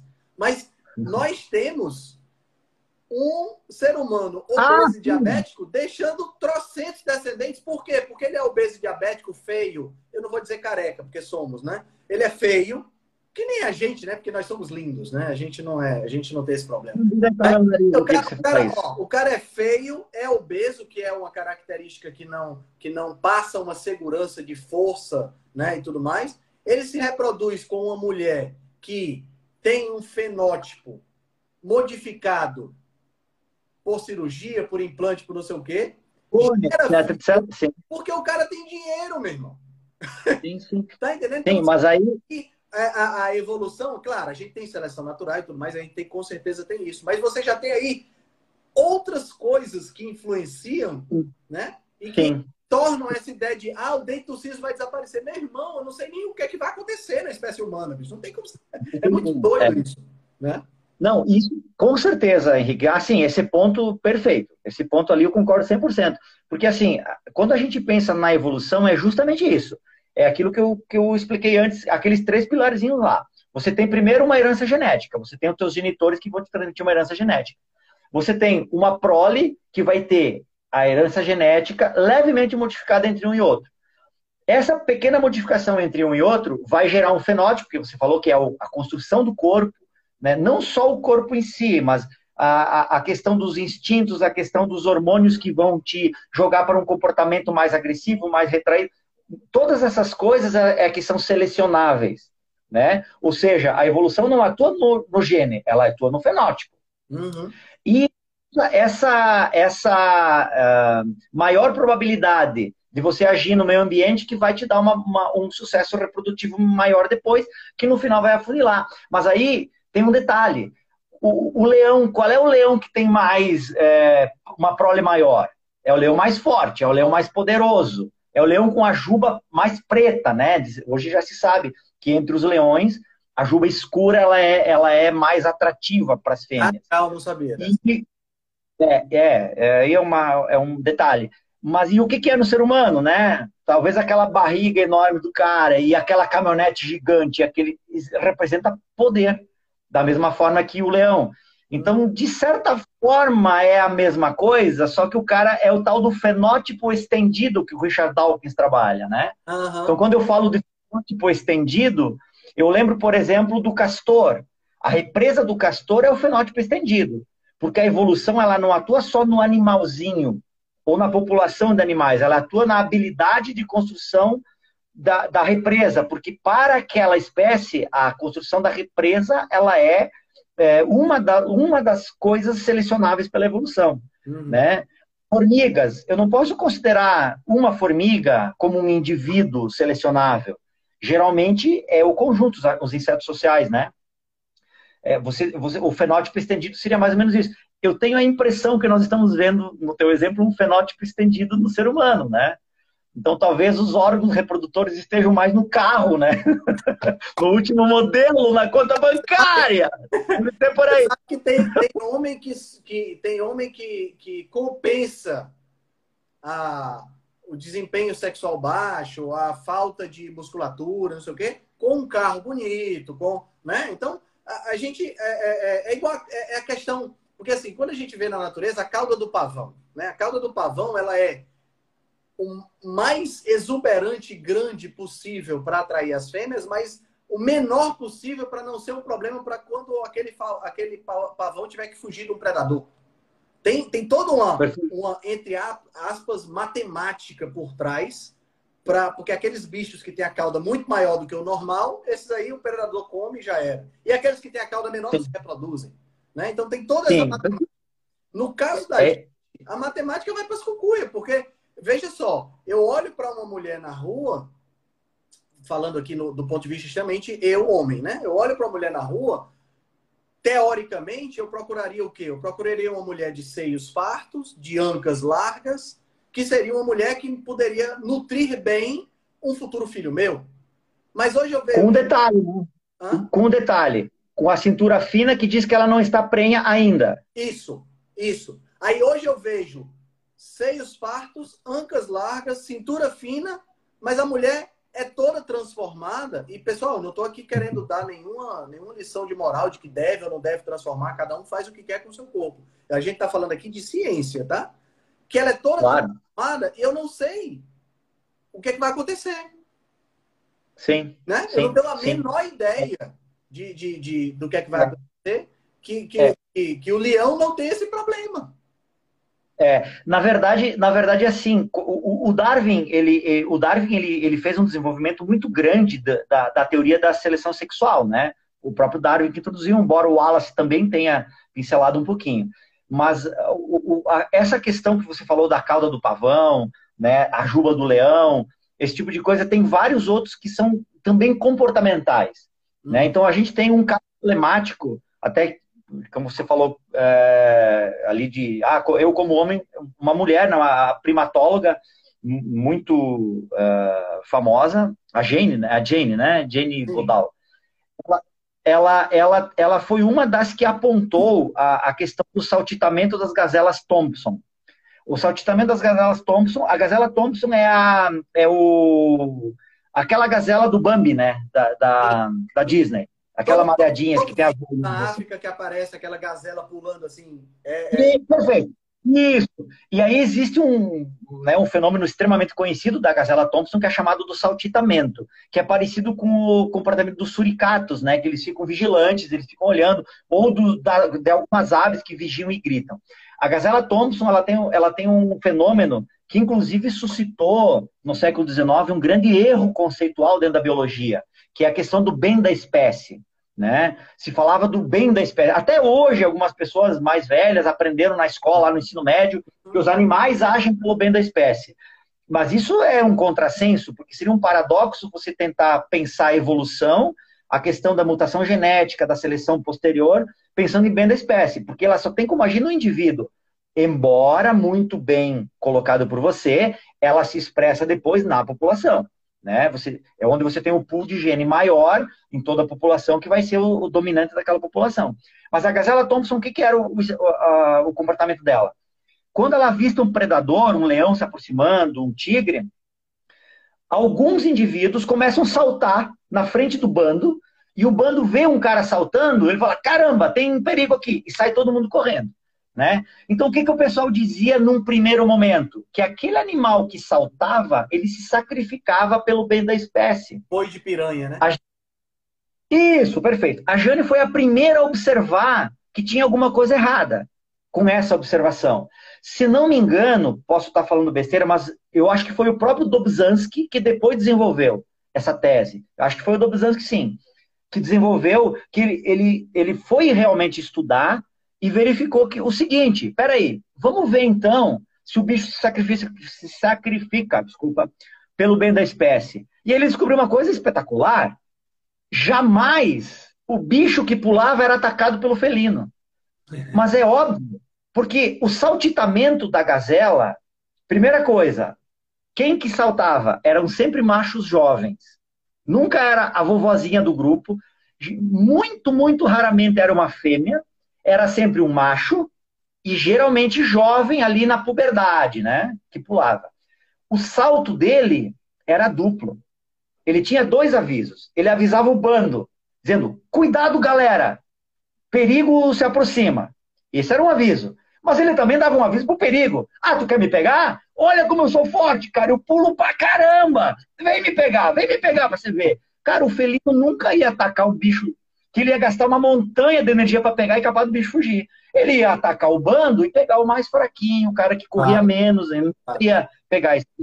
E aí, ah, se, se, né, se descobriu. Então, assim, hoje se, se tem né, a teoria, é, vou voltar a dizer que eu não tenho certeza, mas acho que é do Dobzhansky, que a cauda do pavão carrega esse ônus, por exemplo, também para mostrar que ele não tem parasita, que com essa cauda toda eu consigo sobreviver, que apesar de eu. É, é a história do corredor, né? Vamos eu e o Henrique apostar uma corrida na praia. E daí nós vamos lá. Daí o Henrique sabe que consegue me ganhar com facilidade. Ele diz assim, cara, eu não só vou correr, como vou carregar dois. É, vou carregar um botijão de gás aqui em cima. Ó. Uhum. Tu corre com um botijão de gás nas costas. Cara, não tem como emular essa corrida. Não tem como ter um engodo de dizer que, que, né, que e na natureza tem engodo, né? Tem a cobra coral falsa, tem o bicho que mimetiza o bicho venenoso. Esse engodo do pavão não tem como carregar. O bicho tem uma cauda desse tamanho e não é comido pelos predadores, ele deve ser muito bom, né? Não deve ter parasita, deve ser forte pra caramba. E as fêmeas vão dizer, oh, que legal esse pavão. Esse pavão aí. E é engraçado porque na natureza, você pode me corrigir se eu estiver errado, eu acredito que, pelo menos os exemplos que me vêm na mente, os machos são mais exuberantes. Sempre, sempre. Né? Menos nos seres humanos, né? nos seres humanos, nos seres humanos. Se bem que agora a gente tem esse, esse movimento mais que a gente chama de metrosexual, né? Que o ser humano tá. O, o, a, o homem, né? O gênero, o gênero masculino tá tá se enfeitando mais, está se arrumando e vai para manicure, tem essa coisa toda e musculação para ficar bombadão e tal.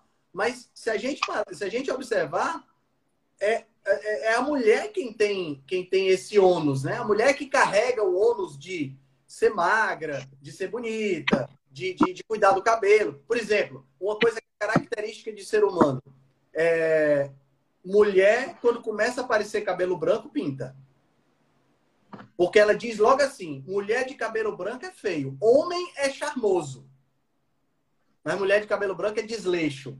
Né? Então a mulher, a, né, a, a, fêmea humana carrega o ônus da cauda do pavão, que é no homem, que é no macho, né? Desculpa.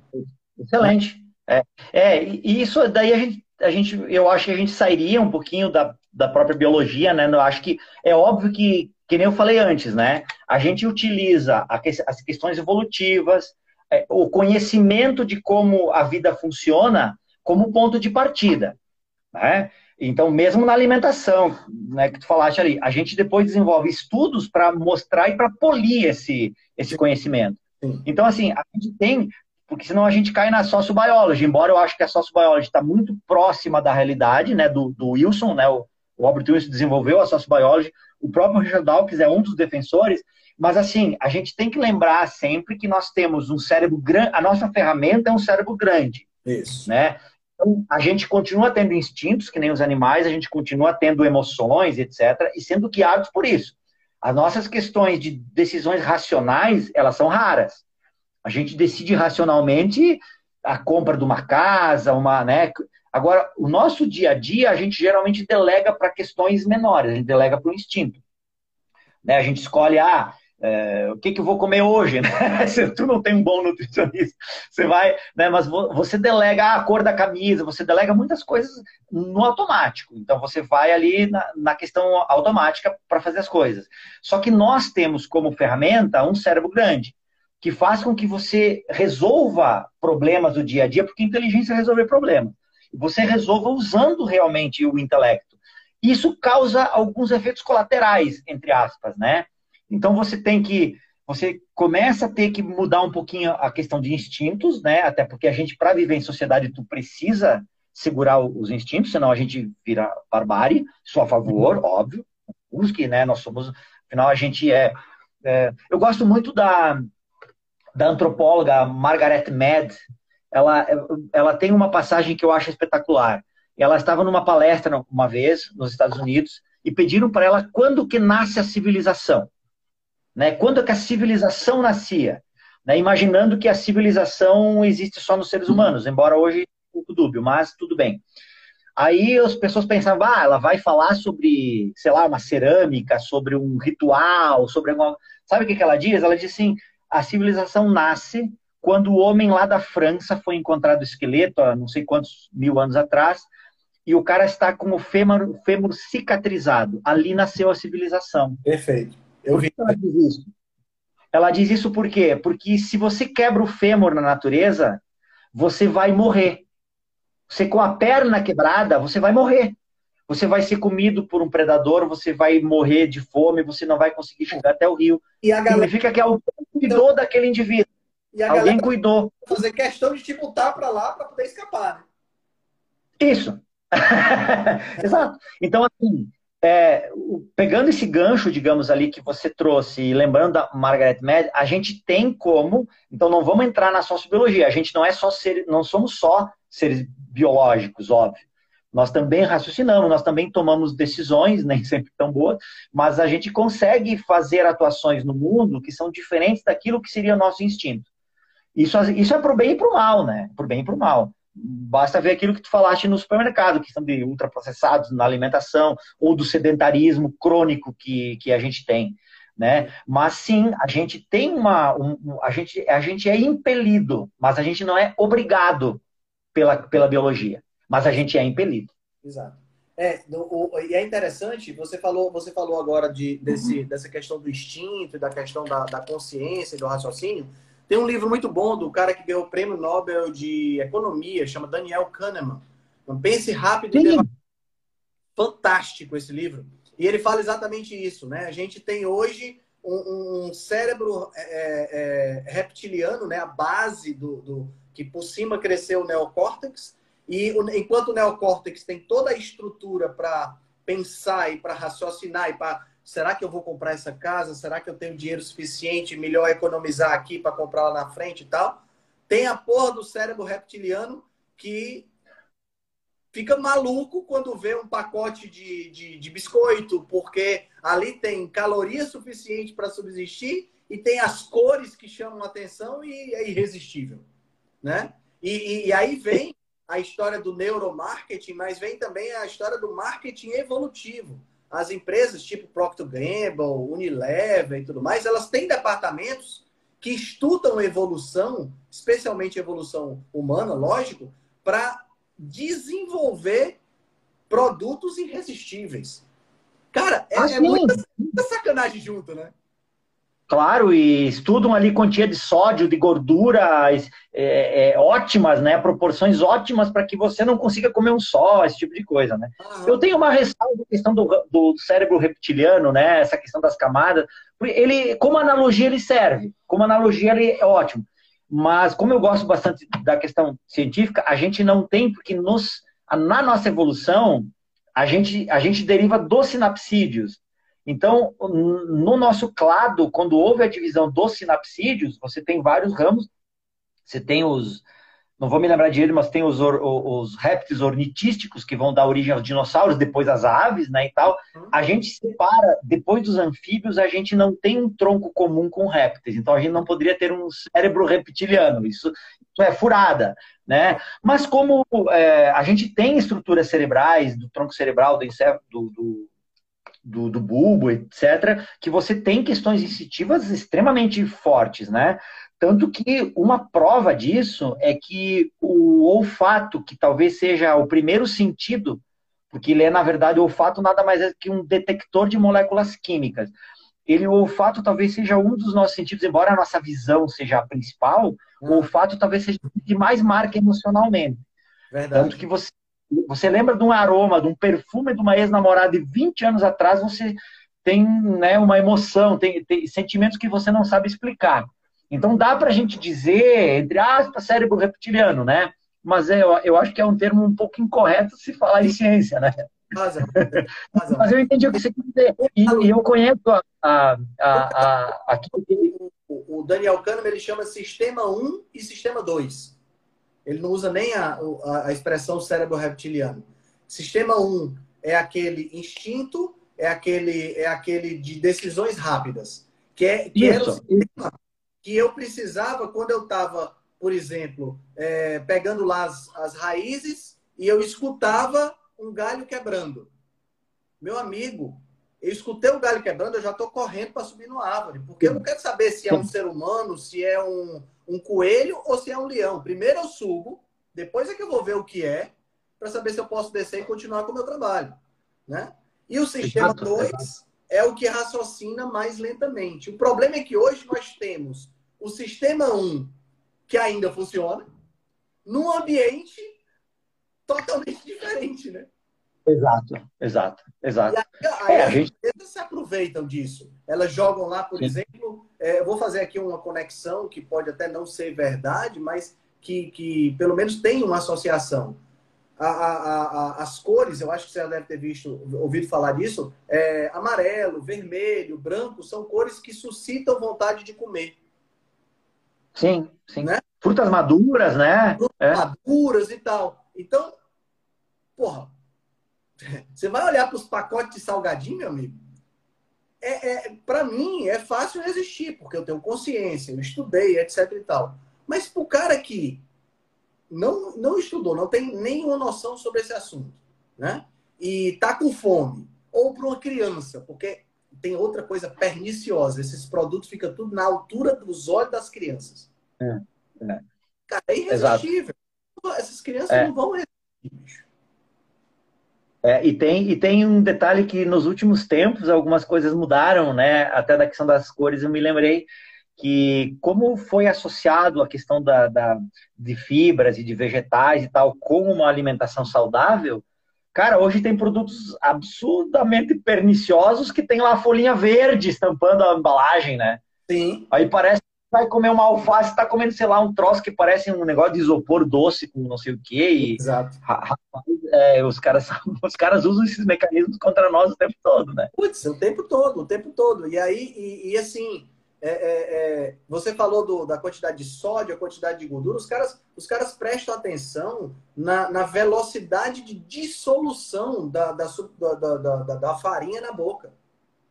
É? é deve é, de bliss point, né? Quer dizer, tem, tem determinadas coisas, você bota, por exemplo, vou, te, vou dar um exemplo. Aquela batatinha Pringles. Sim, Meu amigo, lá é bom pra caramba. Aquilo ali é bom demais, bicho. Não tem como você colocar um troço daquele na boca e dizer assim, não como mais. Mentira! Você vai comer pelo não, menos, não. Você vai pegar pelo menos isso aqui assim para comer. Não tem jeito, porque ela dissolve não, na boca de um jeito, ela tem um sabor. É, é surreal o que você tem ali, né? É, é, é, muito bem pensado, cara. Essas coisas são muito bem pensadas. E usa a evolução da gente, né? Isso aí tem que comer bem pouco, né? Porque tu vai comer tudo.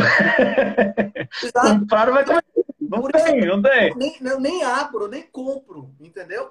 Porque se eu tiver em é. casa, eu comer, bicho. Não tem jeito. Ah, sim, com certeza. Com é. certeza. Meu amigo Valdir, a gente já está aqui com quase duas horas de live. Pense num bate-papo gostoso, meu amigo. Ah. Passava fácil mais duas horas conversando contigo aqui. Cara, você. Eu também. É, cara, adorei, adorei o nosso papo. Vou, vou programar uma viagem para o Rio Grande do Sul, se não esse ano, no próximo, e aí com certeza a gente vai marcar de se encontrar. Por favor. Agosto é um mês fantástico. Tu vai ter que ficar embaixo de lã até aqui, ó. Não, eu vou, eu vou acho que eu vou preferir, acho que eu vou preferir uma temperatura um pouco mais amena. Claro, claro. Vem no verão, a gente vai fazer um churrascão aqui, bem, ah. bem, bem show de bola. Tomar um vinho. Cara, muito obrigado, muito obrigado por ter aceitado o convite, muito obrigado por esse papo maravilhoso. A live foi fantástica. Eu tenho certeza que as pessoas vão, que, que ajudou muita gente a entender um pouco mais essa questão da evolução e entender principalmente qual é a nossa, nossa, nossa, nossa posição dentro desse contexto, né? Como ser humano, em relação à comida, em relação a, a toda essa questão do estilo de vida. Muito obrigado por ter aceitado o convite. Henrique, eu que te agradeço, cara. Valeu mesmo, gostei muito, foi um papo bem, bem bacana, cara. Pô, a gente falou de, de surf, de voo, de jiu-jitsu, de alimentação, de tal. Caramba! Muito bom. muito bom. Muito, muito bom mesmo. Obrigado pelo convite. E quando eu for pro. Você tá em qual estado mesmo? Qual cidade? No Ceará. Ah, Fortaleza, Fortaleza, é, que legal, cara. Por aqui, quando você vier por aqui, a gente vai comer uma tapioca, comer um cuscuz e comer umas vistas também. Com uma, manteiga, com uma manteiga da terra e uma macaxeira, né? Exato. É, show de bola, cara. E, e, e, dá voo em vários locais aí, hein, cara? Tem uns locais de voo bem legais aí. Tem sim, tem, tem uma galera que voa muito de parapente na, aqui, aqui no estado do Ceará, lá em Quixadá. Quixadá, sim. Canoa quebrada, dá um liftzinho na beira da praia também, já fiz voos ali, sim. Tem, tem Beleza. Muita, muita galera que pratica também aqui o kitesurf, né? Que é outra, outra que usa também vela, né? Eu aprender a surfar, vou fazer um kite. Daí sim, daí vai ser show de bola. Então tá, combinar um churrasco aqui no sul, uma hora dessas, e uma tapioca com uma caixeira e manteiga da terra ali no, no, no Ceará. Show de bola. Obrigadão. Muito obrigado mais uma vez, hein? Uma boa noite. Abraço. Tchau, tchau. Se você gosta do nosso trabalho, deixe um review 5 estrelas no aplicativo que você usa para escutar o podcast. Você pode deixar um review 5 estrelas e pode também deixar lá o seu elogio, a sua sugestão ou a sua crítica. É muito importante que você faça isso porque você vai ajudar a Rebelião Saudável a chegar a um número maior de pessoas. Você também pode dar suporte ao nosso trabalho, né, todo o nosso investimento de tempo, nos apoiando via Patreon. Assim a gente pode continuar a oferecer o melhor conteúdo de qualidade, sem anúncio e de forma totalmente gratuita. O link para o nosso Patreon você vai encontrar no show notes. Se você ainda não fez o download do nosso e-book Cozinha Ancestral, que eu escrevi com a chefe Gabriela Carvalho, você pode fazer o download, o download é gratuito e você vai encontrar também o link lá na show notes. Além disso, você pode nos acompanhar pelo Instagram, no arroba Henrique Altran, ou no nosso canal no Telegram. Lá pelo Telegram a gente consegue colocar para você artigos, eh, PDFs, imagens, fazer enquetes e fazer um trabalho bem mais aprofundado do que nós fazemos no Instagram. Então você pode acessar o nosso grupo no Telegram com o link que está na show notes, ou então você procura lá por Rebelião Saudável.